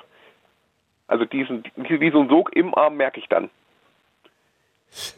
Und ist das dann, also äh, du fä- fällst in Ohnmacht oder Nee, ist, nee. Also es, ist, es ist wirklich so Panik wie Puls geht hoch, so eine Panikreaktion, Schweißausbrüche, dieses Hyperventilieren, das auf einmal so ganz Ja, schnell das wird. ist schon Panik, oder nicht? Eine Panikattacke.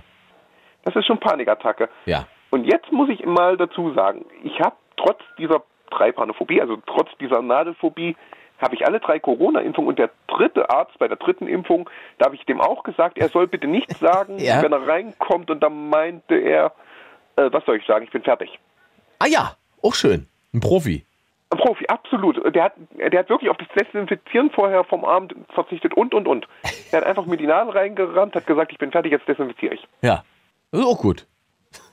Und da habe ich gesagt, also den Arzt will, wenn wieder eine Pandemie kommt oder irgendeine Spritze, den Arzt will ich.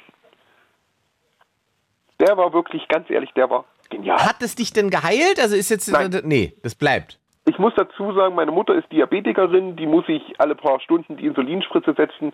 Sie sagt schon, geh aus dem Zimmer. Mhm. Wenn ich teilweise nur dieses Klacken von diesen Insulinpennen höre, ich sag schon, ich bin viel zu nah dran, ich höre noch dieses Klacken.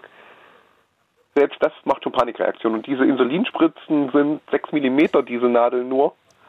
Und, und hast du denn mal äh, überlegt, mit dieser Angst äh, da therapeutisch dran zu arbeiten? Oder? Müsste ich wahrscheinlich. Ja. Ja, ja, das klingt schon danach, dass da mal jemand fachmännisch drauf gucken muss. Wie gesagt, damals, der Ärztin, die ich wie gesagt die Nase gebrochen habe, es tut mir wie gesagt immer noch leid, die hat dann im Endeffekt sechs Schwestern dazu geholt, die einen 13-, 14-Jährigen festhalten und die hat mir mit blutender Nase dann erstmal Blut abgenommen. Mhm. Und dann, wie gesagt, es tut mir heute noch leid. Ah, und, Ja. und, ich, und ich bin ehrlich, ich schüttel mich jetzt sogar nur an dem Gedanken wieder Aber das, heißt das, dass du vorher gar nicht wusstest, dass es diese Panik gibt? Äh, ich habe sie schon seit klein auf. Deswegen. Ja, ja, aber also deswegen hättest du ja in, in, an der Stelle der Ärztin irgendwas sagen können oder, oder war das. Wir haben ihr gesagt, dass ich Angst habe. Sie hat gesagt, es wird nicht so schlimm und Ah, okay, hat- okay. Das war schon geklärt eigentlich, aber. Das war eigentlich geklärt. Sie wusste, ich habe Angst vor Nadeln. Hm, Nur damals halt wusste ich halt noch nicht die Schritte in dem Moment, die, die ich vorher angehen sollte. hm. Und das habe ich dann bei meiner alten Hausärztin, bei der Schwester gehabt, die hat dann immer gesagt, okay, wir machen das jetzt anders. Wir, du erklärst mir, was du für Angst hast und wir probieren dann aus. Was funktioniert. Und da haben wir wirklich eine Stunde in dem Behandlungszimmer gesessen und haben ausprobiert, wie es am besten funktioniert. Und da haben wir halt festgestellt, am besten man gibt mir diesen Tupfer, ich wische mir selbst den Arm ab, dann mache ich die Augen zu, sag nichts sagen und jetzt irgendwann anfangen. Und achso, da willst du da nicht wissen, wann es losgeht, sondern es soll einfach passieren. Wissen, wann, genau. Ist, wir hatten ja dieses Thema mit der Kontrolle schon. Hat das dann auch was damit zu tun? Etwas, ja. Mhm. Also das hilft dann zumindest, ich weiß, dass es kommt, ich fahre trotzdem bis zu einem bestimmten Punkt hoch, aber ich komme auch deutlich schneller wieder runter. Mhm. Aber du bestimmst sozusagen ein Zeitfenster, in dem es passieren wird. Ja. Und dann kannst du dich darauf einstellen, dass es jetzt gleich passiert. Ja, Ähm, jetzt, jetzt ist natürlich die spannende Frage tatsächlich, was ist denn die konkrete Angst, was passieren könnte mit der Nadel? ich weiß es nicht. Wenn ich das wüsste, Ingmar, Ach so, das kannst Ich du gar nicht eruieren. Du kannst, du, kann gar nicht sagen, es ist nicht der es so ist. Schmerz. Es ist einfach genau richtiger Schmerz. Es ist, äh, du kennst diese Mini-Nadel, die tun mir einfach höllisch weh. Mhm. Auch wenn ich weiß, dass da eigentlich nichts ist. Und wie gesagt, der Arzt bei der dritten Corona-Impfung, ich weiß bis heute nicht, wie er es gemacht hat. Es ist also faktisch tatsächlich der Schmerz, den du fürchtest. Es ist dieser Schmerz, dieses Eindringen in die Haut. Aber, wie gesagt, ich bin diese typischen Impfungen, die man braucht, habe ich, aber wie gesagt, es muss halt genau nach diesem Plan laufen, nicht vorher ankündigen. Jetzt würde mich interessieren, gibt es für dich irgendeinen anderen vergleichbaren körperlichen Schmerz? Oder ist das tatsächlich die schlimmste Vorstellung von Schmerz, die du erfahren hast? Ich denke mal, wenn ich mir wahrscheinlich ins Bein sägen würde oder in die Hand. Also es muss schon richtig krass tiefblutig sein, damit man dieselbe Angst oder denselben Schmerz in deinem Kopf triggert, wie so eine kleine Spritze. Ich habe mich vor Jahren mal in die Hand geschnitten, weil mir ein Henkel von der Tasse abgebrochen ist. Ich habe da so gesehen, irgendwie läuft mir was am Arm runter. Ja, Ich tropfe auf den Boden und gucke dann nur so in meine Hand und dachte mir, oh, irgendwas Weißes sehe ich da unten. krass.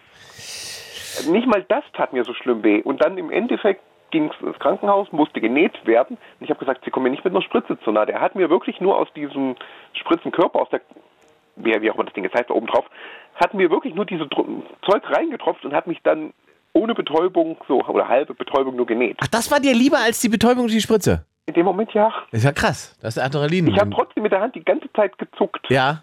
Bei den drei, nee, vier Stichen waren es damals. Ja. Aber ich habe halt gezuckt. Ist es dieses, äh, diese Urangst, diese, das menschliche, die Unversehrtheit des Körpers, dass jetzt irgendein fremdes Metallstück in deinen Körper eindringt? Ich vermute es. Ich, ich kann es, wie gesagt, dir absolut nicht erklären. Ja, Vermute ich aber, weil ich rauche nicht, ich trinke keinen Alkohol, also ich gehe mal davon aus, dass alles, was den Körper schädigen könnte, ich versuche zu vermeiden. Ja, aber dieses, also das ist, ich kenne das ja auch, wie gesagt, ich habe auch so ein Problem mit diesen Spritzen, nicht wegen dem eigentlichen Schmerz zum Beispiel, den es verursacht, sondern die Vorstellung, dass sozusagen gegen meinen Willen oder ohne dass ich das bestimmen kann, irgendein fremder Körper, ein Metallkörper, ein metallenes Stück in meine Haut, in meinen Körper eindringt. Das ist schon, äh, das triggert irgendwie schon eine Urangst. Ich, ich hatte nicht mal so viel, weil du gerade sagst, Metallkörper, ich hatte nicht mal bei einer Darmspiegelung so viel Angst.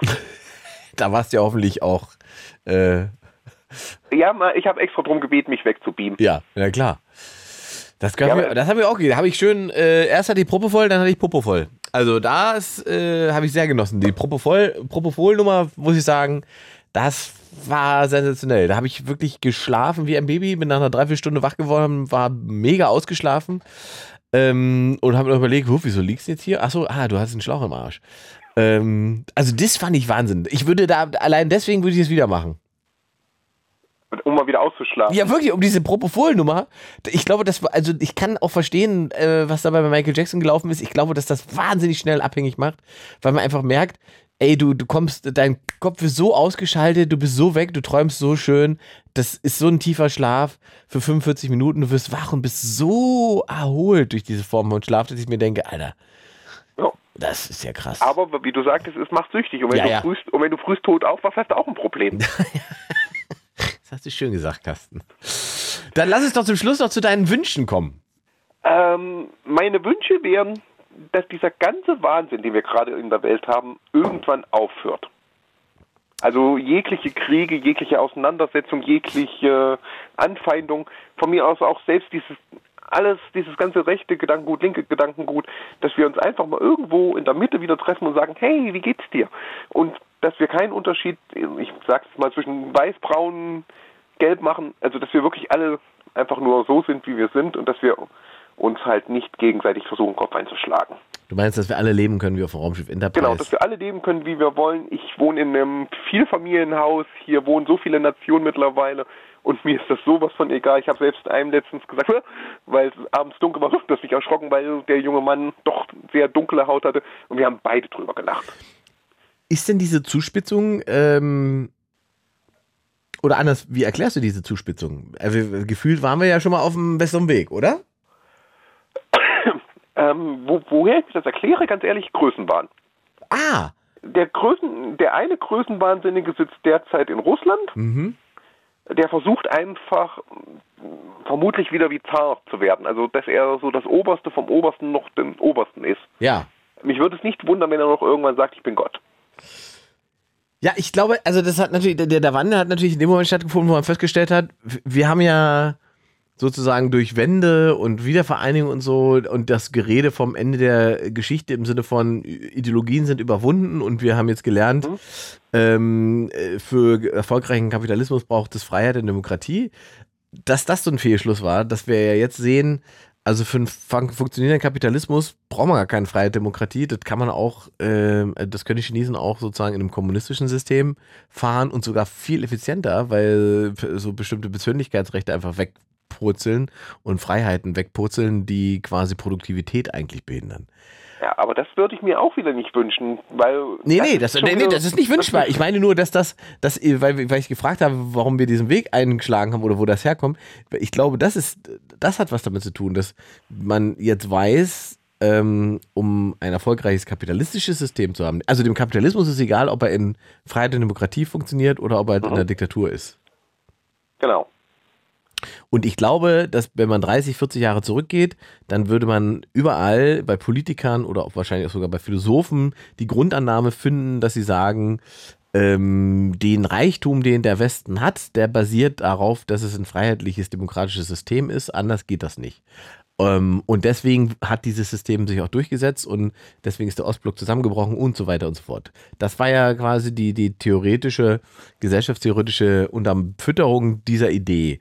Und dass das nicht stimmt, ist dann, sagen wir mal, spätestens irgendwann Anfang der 2000er klar geworden. Und mit 9-11 und so weiter hat sich diese Welt ja dann ähm, gefühlt in eine andere Richtung bewegt. Ja, bei 9-11 muss ich aber auch ehrlich sagen, habe ich manchmal das Gefühl, dass wir heutzutage egal ob ich, du oder die ganzen anderen Zuhörer, dass wir irgendwie alle, in Anführungsstrichen sage ich extra Terroristen sind. Weil egal was du machst, wenn du teilweise mal niest, nur mal deine Tasche irgendwo ganz kurz stehen lässt, weil du was im Müll bringen willst, wirst du sofort verdächtigt, als würdest du gleich die ganze Welt in die Luft sprengen. Ist das noch so, ja? Äh, ja, also ich habe schon jetzt ein, zweimal erlebt, am Bahnhof gewesen, nur mal kurz die Tasche, nur in dem Wartebereich stehen gelassen, nur zum Mülleimer gegangen, auf einmal hieß es, Sicherheitshinweis, bitte lassen Sie Ihre und so weiter. Ja gut, das läuft ja automatisch, ja, ja, okay. Nicht, und dann kam die Polizei, ja, ist das Ihr Gegenstück? Ja, ich habe da nur was im Müll geschmissen. Ja, das dürfen Sie nicht, Sie müssen es immer mitnehmen. Ja gut, das sind so Lehren aus ähm, äh, ja. Terrorerfahrungen, die, die dann in den, in den 2000er, 10er Jahren gemacht wurden. Ne? Wenn man sich die, die, das ja. ist ja auch alles, weil das ist zum Beispiel, was ich letztens nachgedacht habe, weil es immer, wenn Leute sagen, oh Gott, das ist alles gerade so furchtbar und so weiter, ich denke so, na Moment mal, wir hatten schon Phasen, da gab es hier gefühlt alle halbe Jahre in Europa, alle drei bis vier Monate, äh, irgendeinen harten Terroranschlag und irgendeine harte Terrorwarnung und man hat das Gefühl gehabt, oh, man kann gar nicht mehr auf den Weihnachtsmarkt gehen. Ähm, ähm, dann diese ganze Charlie Hebdo. Also da sind ja wahnsinnig viele Sachen passiert, ja. ähm, die, von denen man einfach sagen müsste, das ist jetzt gesellschaftlich erstmal so, dass das viel gefährlicher ist für uns vor Ort hier gefühlt und bedrohlicher, als dass man sagt, okay, der Russe macht da Stress in der Ukraine und okay, ähm, die Israelis beschäftigen sich gerade mit den Hamas-Terroristen. Mhm. Das ist ja, also rein sozusagen geografisch ist da ja viel mehr Luft, aber äh, von der Bedrohungslage und von, der, von dem Diskurs in der Gesellschaft nimmt man, nehme ich das genauso wahr wie zum Beispiel die Zeit, als wir hier so massiv mit, mit islamistischem Terror beschäftigt waren. Ja, aber viele dieser Glaubensdinge sind ja aus Ideol äh, Ideologien gemacht. Ja, klar. Weil die glauben an etwas und da bin ich der Meinung, man müsste viel offener lesen, was du auch mit deiner Vorrednerin hattest. Man kann auf diesem Internet viele Dinge lesen, das mache ich nebenbei auch gerne mal. Aber irgendwann merke ich, mein Kopf ist voll, es geht bumm da oben und irgendwie denke ich mir so, es gibt so Tage, am liebsten würde ich da Twitter einfach mal so einen Stecker ziehen und weg ist es. Ja, was weil hält dich ab? Entschuldigung, weil da merkst du richtig, was da für Meinungsbildung ist und in alle Richtungen, ob links, mhm. rechts, oben, unten. Aber was hält dich ab, das einfach zu machen, wenn du das Gefühl hast? Einfach mal fünf Tage da auszusteigen. Ähm, mittlerweile mache ich's. Ah, siehst du. Ja, mittlerweile mache ich's. Ich ja. Hab, du hast mal so einen wunderschönen Spruch gesagt, ich kriege ihn nicht mehr zusammen. Und da hieß es, glaube ich, wenn einem Dinge nicht gut tun, dann soll man sich von ihnen trennen. Ja. So ganz grob gesagt. Und das habe ich jetzt teilweise auch mit Followern gemacht. Ich habe da auch welche drin, die sind wirklich so in die Richtung abgerutscht, wo ich nicht mehr hin will. Und ich habe mir so gedacht, das gefällt mir nicht mehr. Ich entfolge den Leuten, das reicht.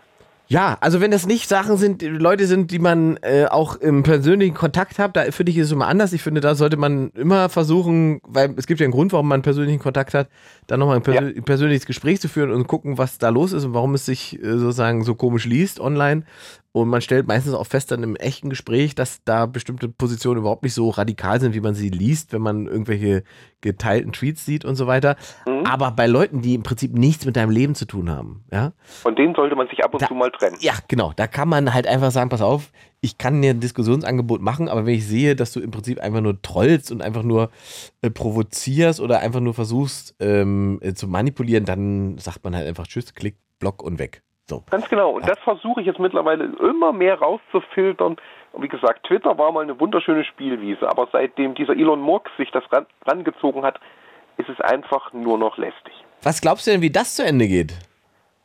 Ganz ehrlich, ich hoffe, dass es vor die Wand fährt und irgendwann Bettelarm im Karton sitzt.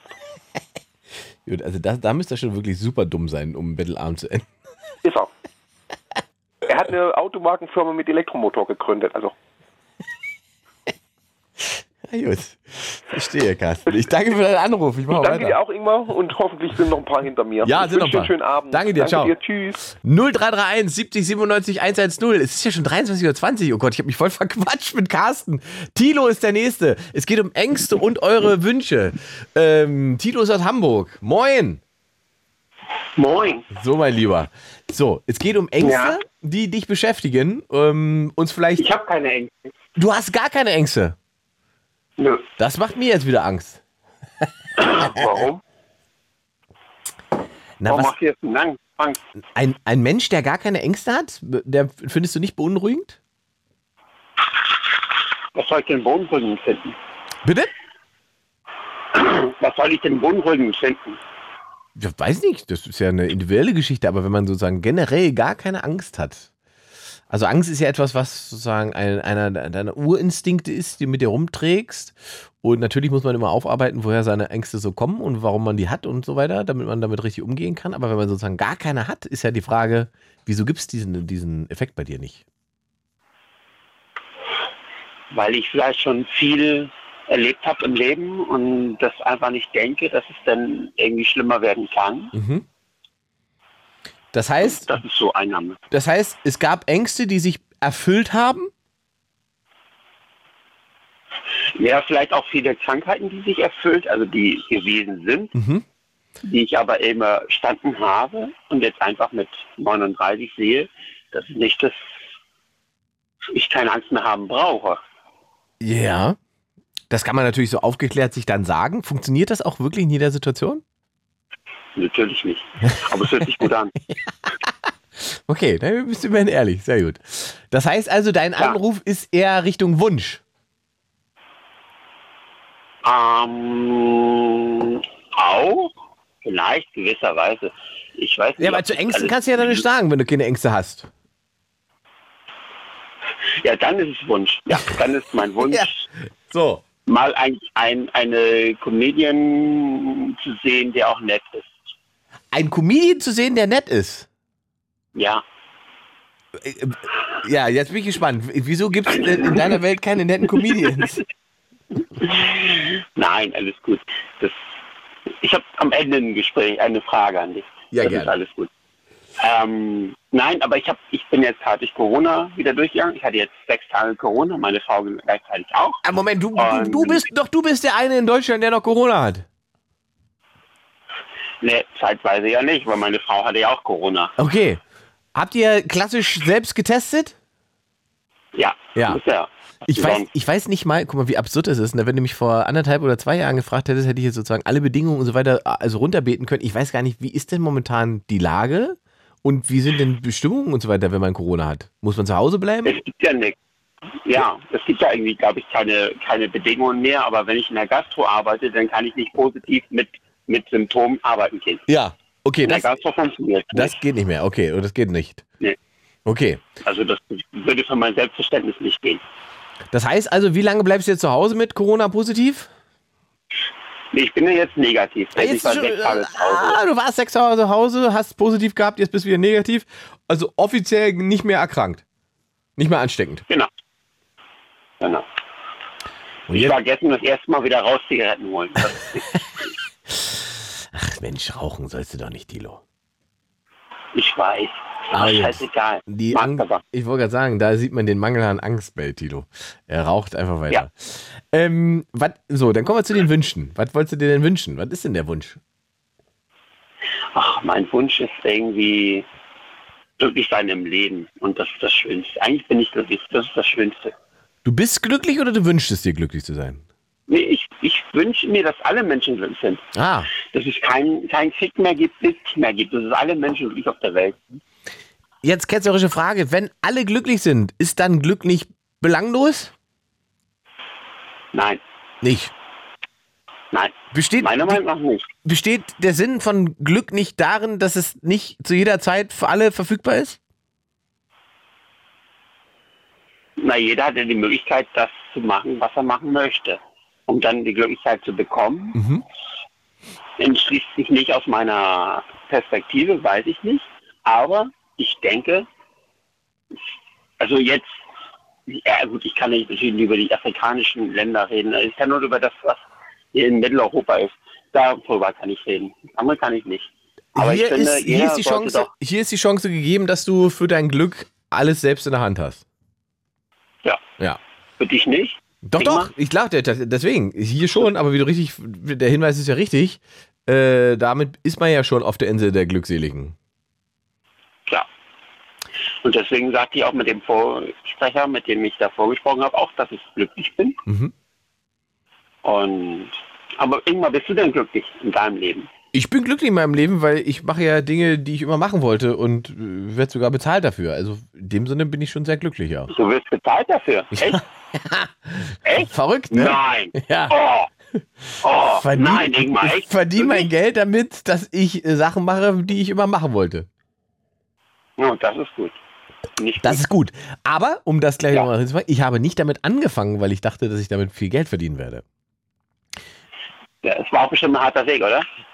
Ja, ich möchte ja nicht klagen und so weiter, aber äh, mir geht's ja gut. Aber ähm, ich glaube, dass tatsächlich der erste Antrieb für etwas nie Geld sein sollte. Das sowieso nicht. So.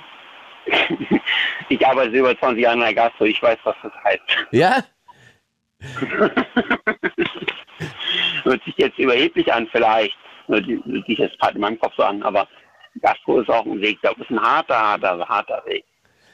Ja gut, aber man fängt doch Aber nicht, ich bin. Ja? Hm? Nee, erzähl. man fängt doch nicht in der Gastro an, wenn man denkt, man möchte steinreich werden. Oder ist das der, der Gedanke, wo man sagt, ich gehe in die Gastro? Äh, ich mache die Gastro aus Liebe. Ja, das meine ich Liebe doch. und Leidenschaft. Ich gerade sagen, Ja. da ist doch ganz, ich, also alle, die ich kenne, die Restaurants betreiben oder auch selbst die nur sozusagen dort arbeiten, in Anführungszeichen. äh, Wieso nur? die- Wieso nur? Ja, Moment, deswegen, Moment, Anführungszeichen. Ja, deswegen, nur? ja, Nee. deswegen sage ich doch in Anführungszeichen. Äh, bei ganz Ja. vielen von denen höre ich, dass das so eine berufliche Erfüllung ist. Und dass sie nur, dass sie nur deswegen diesen ganzen Stress und diesen ganzen äh, Druck überhaupt auf sich nehmen, weil sie diesen Job lieben, weil sie das gerne haben, weil sie diese Gesellschaft mögen, weil sie das mögen, Menschen glücklich zu sehen, wenn sie denen gutes Essen bringen, weil sie äh, gerne in der Bar arbeiten und Leuten gute Cocktails mixen und so weiter. Also da, alle, die ich da kennengelernt habe, das, das sind alle auch viele Menschen, von denen ich denke, die könnten auf anderen Wege wahrscheinlich auch noch gutes Geld verdienen, aber die machen das hier, weil sie das lieben. Mhm. Ja. So ist es bei dir auch. Mag- Nee, bei mir ist noch ein bisschen mehr. Ich lebe und liebe. Du lebst und liebst, Ich lebe und liebe diesen Job. siehst du. Und nebenbei bringt er auch noch Knete. Ähm, ja. Dann- Aber ich habe jetzt zum Beispiel neue, neue Kollegen, die fangen mit Mindestlohn an, was 12 Euro, da habe ich vor 20 Jahren nicht, nicht ansatzweise so viel verdient. Ja. Und die meckern jetzt da über, über diese Summe. Ist auch alles in Ordnung. Es ist völlig legitim. Es ist jedem das Seine. Es ist alles völlig in Ordnung. Zeiten ändern sich. Jetzt darfst du, du wolltest, du sagst zum Schluss, wolltest du gerne eine Frage an mich stellen, dann darfst du das jetzt tun. Ja. Erinnerst du dich noch an den perversen Katzenvater? An den perversen Katzenvater? Ja. In, äh, du meinst bei der Live-Show? Ja. In Gaggenau? Nein. Nee, Stuttgart. Hamburg? Oh Gott, Hamburg, Gott, ja, in Hamburg. Äh, ich, ich hatte lustigerweise äh, in, in, einen ähnlichen perversen Katzenvater in, in Gaggenau jetzt gerade auf Tournee. Ja, du meinst im, Okay. im Schmidt, im Schmidtchen, im Schmidt, Schmidt-Theater in Hamburg. Nein, auch nicht. Nee, wo Auch denn? nicht. Wo denn? Nein. Oben am Hauptbahnhof, ich weiß nicht, wie das da heißt. Äh, in der In der Markthalle. glaube ich. Ja, Daran erinnere ich mich tatsächlich nicht mehr. Also, ja, ich erinnere mich, dass ich da gespielt habe, aber ich weiß da nicht mehr den perversen Katzenvater. Was haben wir da Schlimmes gemacht? Der perverse Okay. Katzenvater warst du. das bin ich. Was war, was war so Meine Frau pervers hat an mir gesagt, ich soll dich mal anrufen. ja, weil ich meine Katzen so liebe. Ja. Grüße an deine Frau. Tilo, dann sehen wir uns hoffentlich Ah, auf, beim, beim nächsten Mal in Hamburg wieder.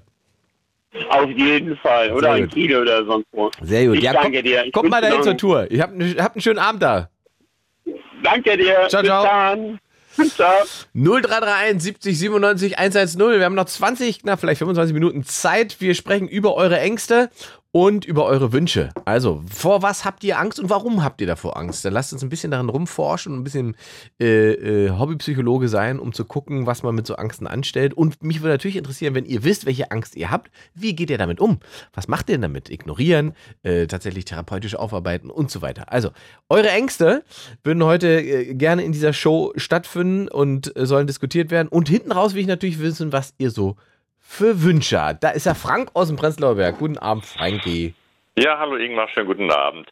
Mal ganz kurz vorneweg. Ja. Hat bei dir heute Instagram überhaupt funktioniert? Nein, ich habe kein Instagram gemacht, weil ich bin in einem Ersatzstudio. Nee, ich meine auch privat Ach so. vorneweg. Also, Ja. also bei mir geht es den ganzen Tag über nicht und ich habe auf dem Internet äh, mal gegoogelt, Störung Instagram und da stand Berlin, ja, wie Ballungszentren in NRW ist äh, Berlin auch äh, stör, gestört, Instagram.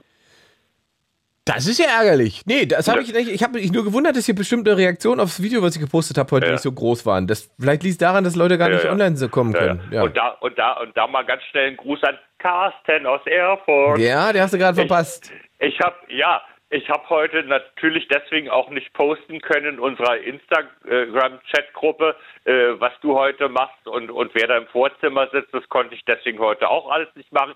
Carsten, ich lebe noch. Ja, gut. So, also ihr müsst, okay. heute, ihr müsst heute mal ohne den Livestream auskommen. Wie gesagt, ich bin in einem Sa- äh, Ersatzstudiochen hier.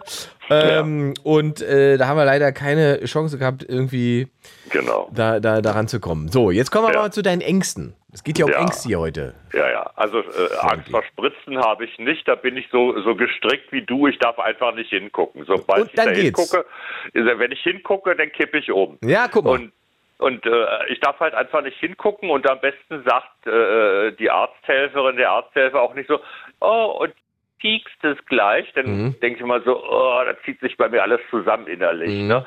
Sag doch gar nicht. Ich merke ja, wenn du mit deinem Tupfer und, und, und deinem Sagrotanspray oder was das da ist, der kurz drüber bist, dann bin ich ja auch schon parat. Ja. Ja. Dann weiß ich ja auch schon, was passiert. Aber sag's doch bitte nicht. Und wie ne? erklärst du dir das, wenn du siehst, dass es dich sozusagen aus den Socken kippt? Ist das dieser Effekt Metall Äh, in deiner Haut, in deinen Körper? Nee, nee, eigentlich nicht. Ich weiß nicht, ich will es halt nur einfach nicht sehen, weil ich, äh, ich habe mal zugeguckt vor Ur-Ur-Urzeiten so und wenn die nicht gleich so bang rein trifft oder vielleicht, äh, die nehmen ja Blut ab in der Ellenbeuge, ne? Mhm. Und äh, dann sollen die bitte schön auch gleich richtig zielen und richtig treffen. Wenn die dann auch noch daneben stechen, nochmal rausziehen müssen und das zweite Mal ansetzen. Also äh, das war wahrscheinlich mal so eine Situation. Und dann hatte die zwar getroffen, aber irgendwie durchgestochen, also bis unten drunter durch, hat natürlich kein Blut gekriegt, hat komplett rausgezogen. Dann lief mir der Blut einen Arm runter, runter warm. Und durch dieses warme Gefühl habe ich hingeguckt und da ist mir dann schlecht geworden. Ah, okay. Die Kombination Ja, also ist es also. Ja, also das ist jetzt, ich habe jetzt da nicht direkt eine Spritzenangst oder so, das ist nicht. Ne? Höchstens von der beim, beim Zahnarzt, weil du Zahnfleisch, ja, was ist denn da für Fleisch? Ja, da, da ist ja nichts, da bist du ja mit der Spritze gleich auf dem Knochen drauf, was? das hat mich auch wirklich, also wirklich, dieses, äh, Genau. Ähm, also da, da, da war ich, aber ich war auch ein kleiner Junge und das hat mich Ja, natürlich äh, wirklich auseinandergenommen im Kopf. Ähm, Nee, also da äh, Zahnarzt sage ich immer, ich halte alles aus, bitte nur die Betäubungsspritze nicht. so, und jetzt meine Angst ist die Höhenangst. au. Jetzt ja. könnte man ja meinen, da würde Flugangst dazugehören. Ist es aber nicht.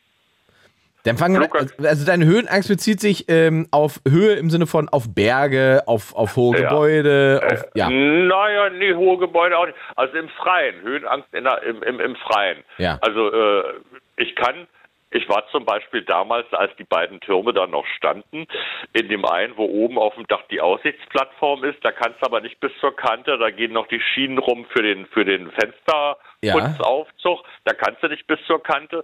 Und äh, äh, die die oberste geschlossene Etage, da kannst du aber bis mit der Nase bis an, an, an die Fenster, die von, von Decke bis Fußboden gehen. Das kann ich auch. Da ist ja noch die Scheibe davor, ja. Aber ich kann nicht, ich kann nicht im Freien zum Beispiel jetzt, äh, sagen wir mal, eine Steilküste. Ich kann nicht bis vorne ran und so mal runter gucken und so sagen, oh, ist ja ganz schön hoch hier oder so. Das kann ich nicht. Ich bleib zwei Meter vorher stehen und kann nicht weiter ran weil ich Angst habe, wenn ich dichter dran bin, dass mich irgendeine Kraft runterzieht. Nach vorne mhm. stößt und runterzieht. Deswegen die zwei Meter. Ich bin 1,85. Wenn ich aus dem Latschen nach vorne kippe, liege ich mit der, mit der Stirn immer noch auf dem Vorsprung. Ne? Also so. Ne? Deswegen meine zwei Meter Grenze und dichter kann ich nirgendwo rangehen. Und da amüsieren sich manche äh, Leute, Bekannte haben sich da auch schon drüber amüsiert. Ne? War ich mit einem Kumpel im, im Siebengebirge auf dem Drachenfels unterwegs, so ein schmaler Wanderweg, äh, eine Seite steil runter, die andere Seite steil hoch. Na, wo bin ich gelaufen? Wo bin ich mit der Schulter lang geschuppert?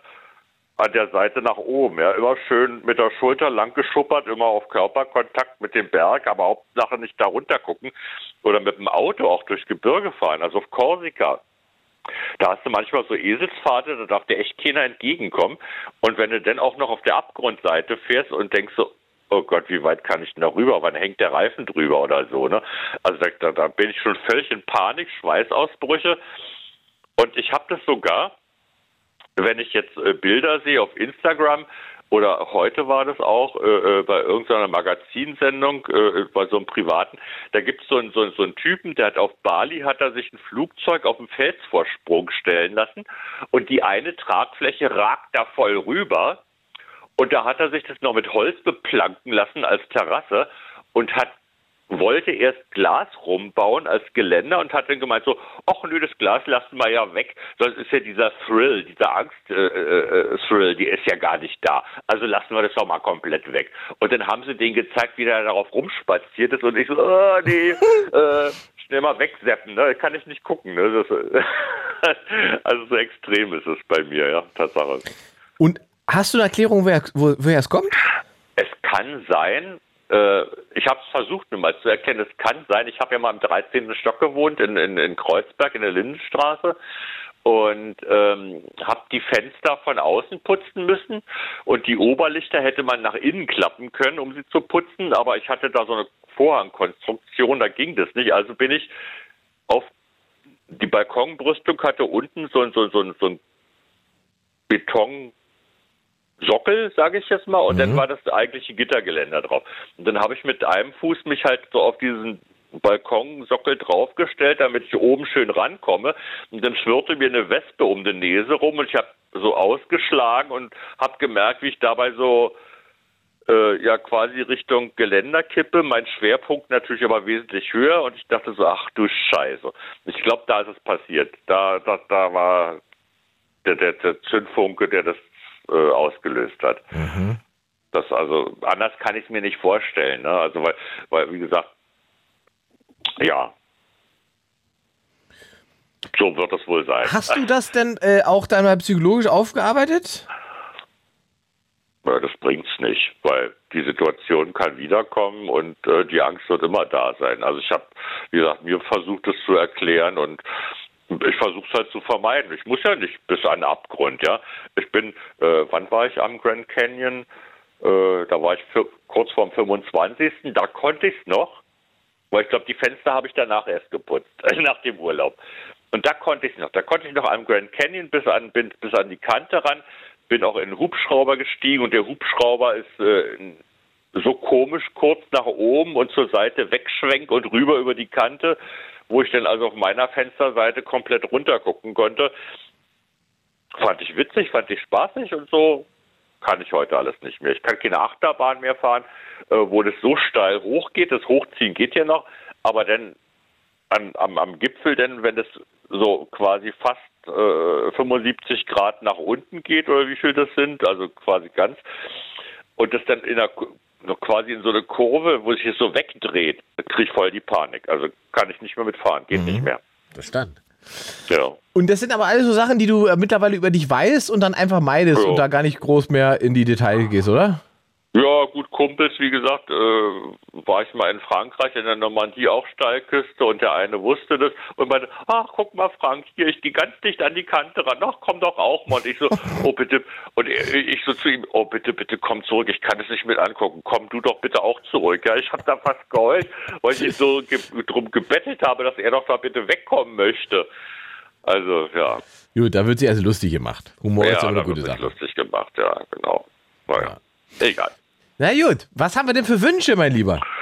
Äh, Wünsche, naja, Weltfrieden, klar. Und, und wenn wir das jetzt so kurzfristig nicht hinkriegen, würde ich mir wenigstens jetzt gerade in Israel, äh, jetzt kommt ja auch das, das Hanukkah-Fest und so, ne, kurz vor Weihnachten und so, dass sie da wenigstens irgendwie eine Waffenruhe vereinbaren können, wenigstens da mal ein paar Tage Ruhe geben. Wenn sie sich auch diplomatisch vorher nicht einigen können, wie auch immer der ganze Quark da ausgeht, aber bitte, bitte macht sowas nicht an Feiertagen oder wie auch immer, ne? Und willst du diese äh, äh, Waffenruhe sozusagen, äh, damit auch du dieses Leid nicht sehen musst in den nächsten Tagen? Naja, ich habe heute gerade gehört, ob, ob, die, ob, die, äh, ob dieses Video jetzt echt war oder wie auch immer. waren israelische Soldaten im, im Gazastreifen ähm, in einer Kinderklinik drinne, die wohl schon geräumt war. Und da sind sie unten im Keller und da haben sie einen riesen angeblich riesen Waffenlager. Also auf dem Video war da nicht viel zu sehen, aber es muss wohl genug Sprengstoff gewesen sein, um, um falls da was passiert, das ganze Krankenhaus einstürzt. Und es war ein Kinderkrankenhaus. Also das ist, ja, das ist, also das ist sozusagen das perfide Spiel, das die äh, Ja. Hamas-Terroristen da von Anfang an spielen. Ne? Also sie sind Ja, ja. immer in, in möglichst zivilen Einrichtungen und. Die, die, wie sagt man, das moralische Dilemma, in dem sich dann eine echte, Ja. in eine echte Armee, wie man so schön sagt, befindet, ist natürlich, wie bekämpfen wir denn den Feind, der sich Zivilisten als Schutzschild nutzt. Ja, ja, aber wie gesagt, erschreckend fand ich es nur, weil es ein Kinderkrankenhaus äh, sein soll und so. Ne? Also egal welches Krankenhaus, scheißegal, aber äh, naja, egal. Also man kann eigentlich nur hoffen, dass es da in irgendeiner Form, ähm, wie sagt man das denn? Ja. Irgendwie zu Ende geht, klingt auch so seltsam, aber ähm, Ah, wahrscheinlich ist naja. es das aber, ne? Weil- du sagst, zu Ende gehen. Ich habe eigentlich irgendwie schon so nach drei, vier Monaten äh, Russland, Ukraine gedacht, äh, kann dann Reicht. irgendwann mal jemand einen Auftragskiller äh, beauftragen, Und der dann? da den, Putin meinst du? Da einfach Tutti abknallt. glaubst du, dass es Ja, damit, gut. dass es tatsächlich äh, damit durch wäre, wenn jetzt sozusagen Putin beseitigt wäre, ist es dann vorbei, meinst du? Tatsächlich? Nee, es gibt, gibt ja auch so, gibt ja auch so Pflanzen oder so, weißt du, da schneidest du eine Blüte ab und dann sprießen drei neue. Also, ja. Schönes Beispiel, ja. Jetzt würde ich nämlich fast auch Ja, vermuten. ist, ist, Also- so, ne?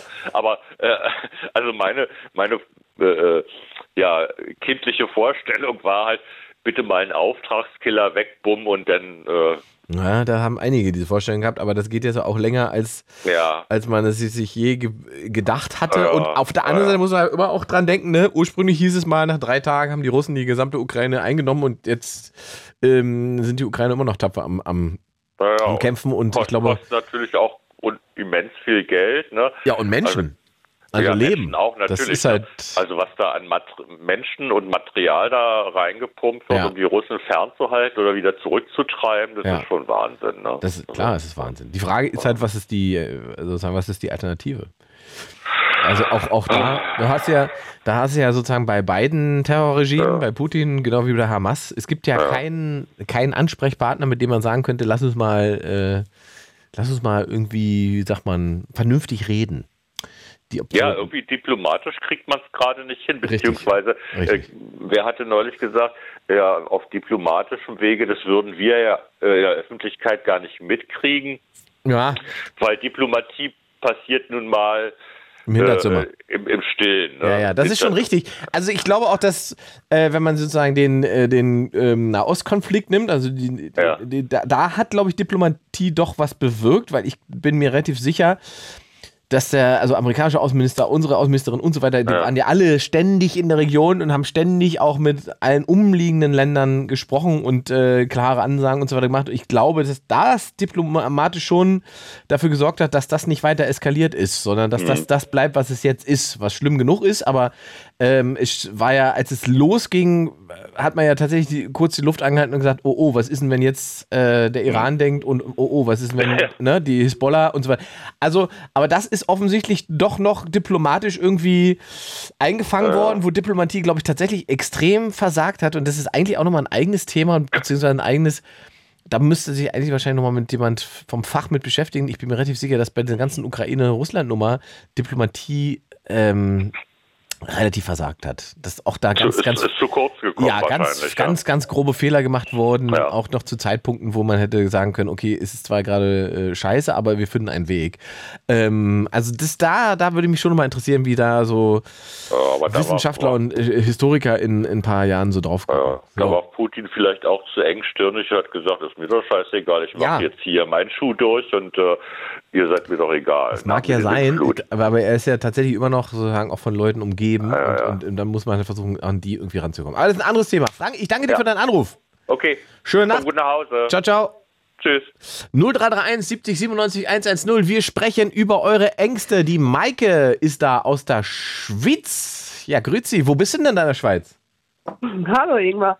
Ich wohne in der Nähe von St. Gallen. St. Gallen. Wie weit ist nach Zürich? Das ist mal meine Standardfrage.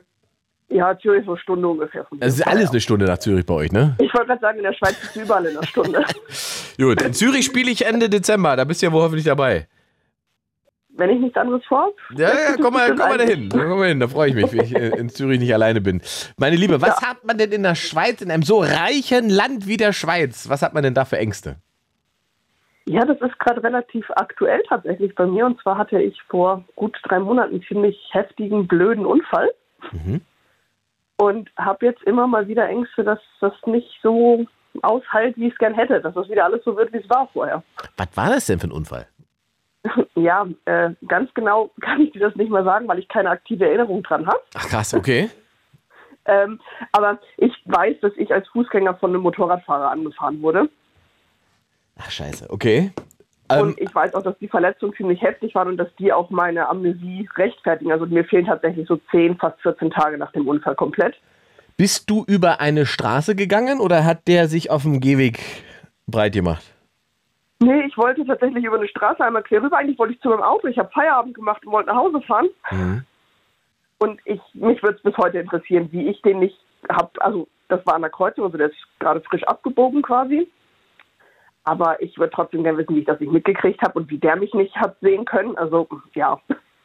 Und wie schnell und er war? Auch sehr, er sagt, er war 30 ungefähr. Aber wenn ich mir meine Verletzung angucke, das muss mehr gewesen Ich wollte sein. gerade sagen, da gibt es doch Gutachten dann, nicht, oder? Ja, ja, ja, ja, ja. Die, die Polizei kümmert sich. Ja. Was sagen die? Sorry, aber ja. Und ähm, ich würde auch sehr gerne wissen, wie er mich überhaupt erwischt hat, weil es war hauptsächlich mein rechtes Schienbein komplett kaputt Mhm. und mein Kopf. Ja, auf den bist du wahrscheinlich gefallen. Ja, der war dreimal gebrochen. Ach du Scheiße, okay. Ich hoffe, ich trigger jetzt keinen, wenn ich da erzähle, was alles kaputt war. Nee, nee.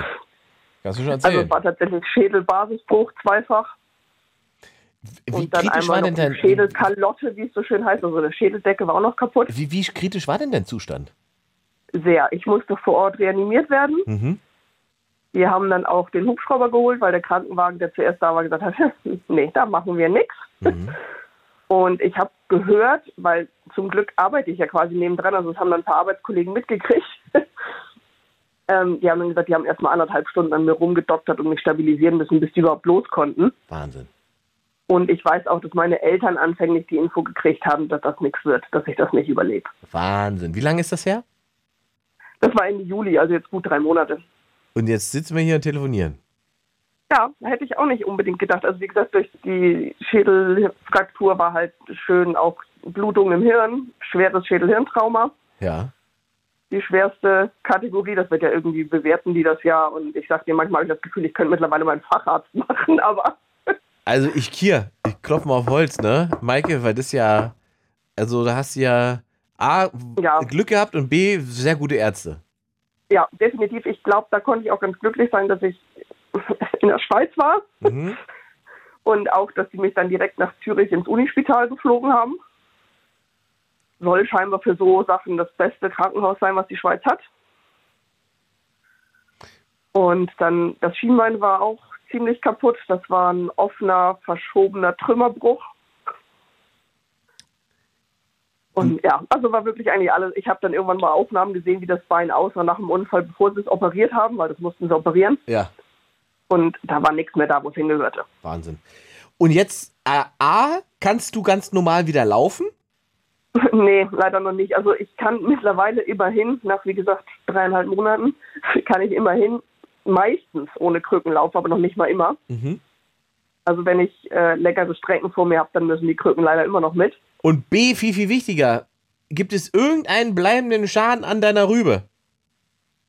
Ja, das war in Anführungsstrichen ganz witzig im Rahmen der Möglichkeiten. Ähm, ich war zum Kontrolltermin für meinen Kopf, dann haben die mich nochmal ins CT geschickt Mhm.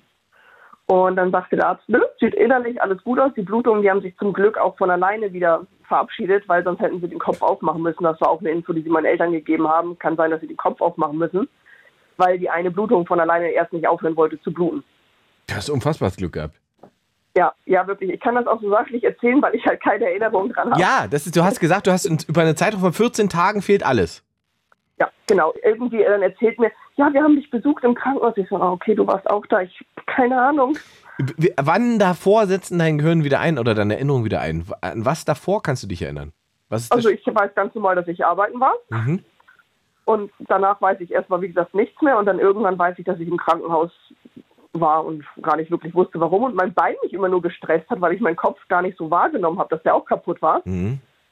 Weil ich hatte das Glück, dadurch, dass mir so viel fehlt, fehlt mir halt auch der Zeitraum, wo ich so Schmerzen hatte. Ich wollte gerade sagen, das ist ja auch schon wieder eigentlich ein Vorteil. Du warst, warst, du warst auch im Koma dann, oder nicht?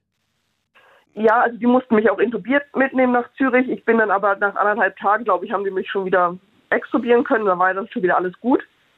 Aber ich habe am Anfang auch nicht wirklich geredet und war sehr abwesend. Also habe auch nicht immer reagiert, wenn man mich angesprochen hat. Ja, genau. Du wirst ja dann irgendwann wach. Dann bist du auf einmal in einem Krankenhaus. Du weißt nicht, warum du da bist. Was, wie, wie viel Angst kommt da hoch?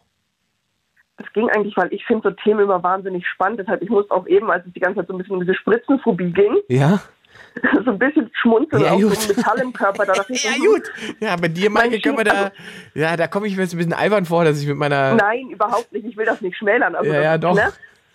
Also ich muss nur so schmunzeln, weil ich habe halt im Schienbein im Moment einen Nagel drinne. Der Ja. geht tatsächlich von der Kniescheibe durch den ganzen, Oh, das ja. ganze Schienbein bis runter zum, ähm, zum Knöchel. Scheiße, ja, ja. Du, Der du hast ist jeweils absolut. mit drei Schrauben oben und unten fixiert. Ah, fuck. Dann ist noch das Sprunggelenk war auch kaputt. Das mussten wir auch mit Schrauben reparieren. Wie, wie lang muss dein Bein so sein oder bleiben? Ja, wir sind dann überlegen, ob wir die Schrauben aus dem Sprunggelenk rausnehmen müssen, weil das die Beweglichkeit so ein bisschen einschränkt. Mhm. Die anderen können theoretisch, ja, je nachdem, ob sie irgendwann mal Beschwerden machen, aber theoretisch können die, da ich jetzt nicht gerade Leistungssport betreibe, können die da ein Leben lang drinnen bleiben. So, jetzt ist die Frage. Du hast ja eigentlich, weil wir festgestellt haben, wahnsinniges Glück gehabt und bist auf dem Weg der Besserung. Was ist denn deine Angst, die du jetzt hast? Ja, dass ich halt das Leben, wie es so vorher war, was ich eigentlich ganz cool fand. Also ich war eigentlich sehr zufrieden mit meinem Leben. Mhm. Dass ich so ein bisschen Angst habe, dass das nicht mehr so zurückkommt, weil es kann mir halt auch keiner zum Beispiel die Garantie geben, dass mein Bein überhaupt schmerzfrei komplett ausheilt oder dass es halt so wird wie es vorher von der Beweglichkeit, von der Belastbarkeit von allem. Mhm. Und ich habe halt leider, was heißt leider, ich habe einen Job, den mache ich sehr gerne. Ich bin äh, Konditorin und ja, stehe mal in der Backstube den ganzen Tag, wenn du das Bein nicht belasten kannst. Das ist halt nicht machbar. Mhm. Und Okay. ich merke halt auch jetzt noch vom Schädelhirntrauma, dass ich teilweise Konzentrationsstörungen so ein bisschen habe, dass ich Schwierigkeiten habe, mich zu konzentrieren, dass ich öfter was vergesse, also öfter als normal. Also du musst dich faktisch damit auseinandersetzen. Die Angst, die dich umtreibt, ist, dass du nicht zurück kannst in den Beruf, den du so gerne machst und äh, dein Leben sich verändern muss. Genau, ja. Mhm. Hast ja, du dafür halt eine... Mal mehr, mal weniger, aber ja, ist halt da die Angst. Aber ist das dann eine Angst, die du verdrängst oder stellst du dich der und suchst dir quasi eine alternative Option? Also das Schlimmste ist ja eigentlich, dass es so, so eine Geduldsprobe ist, weil Ja, ja. kann mir keiner sagen, was, was, was ist da lang, langfristig, was passiert da noch mit dem Bein oder mit dem Ja, Kopf. richtig. Das, du weißt gar nicht, ab wann du überhaupt wieder äh, von Normalität reden kannst. Also die Ärzte haben mir von Anfang an gesagt, äh, mindestens sechs bis neun Monate soll ich sowieso rechnen, bis ich mit dem Bein wieder Mhm. äh, arbeiten könnte. Und das Problem ist, der Knochen möchte nicht zusammenwachsen. Also es ist jetzt tatsächlich immer noch, ich hatte jetzt gerade vor knapp zwei Wochen wieder einen Kontrolltermin, Röntgenbild ist immer noch Schienbein und Wadenbein immer noch beides durch. Mhm. Also der, die Ärzte sagen, das ist völlig normal, weil so viel kaputt war, dass der Körper erstmal priorisiert und erstmal guckt, was bauen wir zuerst wieder zusammen. Und zum Beispiel auch mein Schädelknochen ist immer noch kaputt. Mhm. Wobei der sagt der Arzt, oh, das ist ein schöner gerader Bruch, das können wir ignorieren. Ich so, okay. Laufe ich halt mit einem gebrochenen Schädel rum.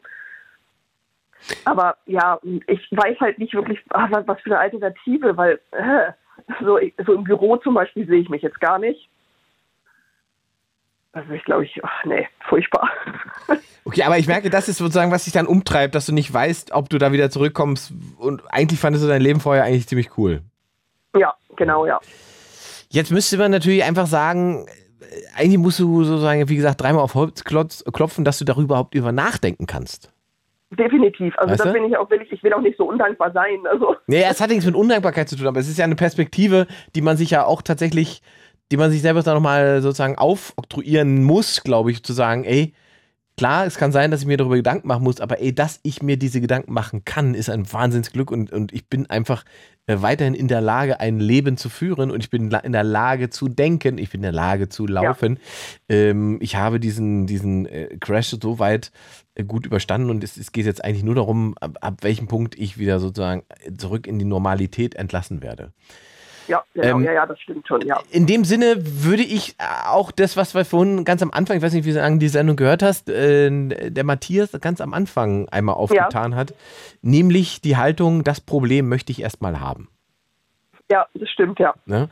Also eben nicht die Angst heraufbeschwören, nicht das Problem heraufbeschwören, sondern sich darauf fokussieren und konzentrieren, dass das, was jetzt wichtig für dich ist, nämlich zu, äh, zu regenerieren und wieder heile zu werden, dass du deine ganze Energie darauf ver, ver, verwendest und dich damit auseinandersetzt.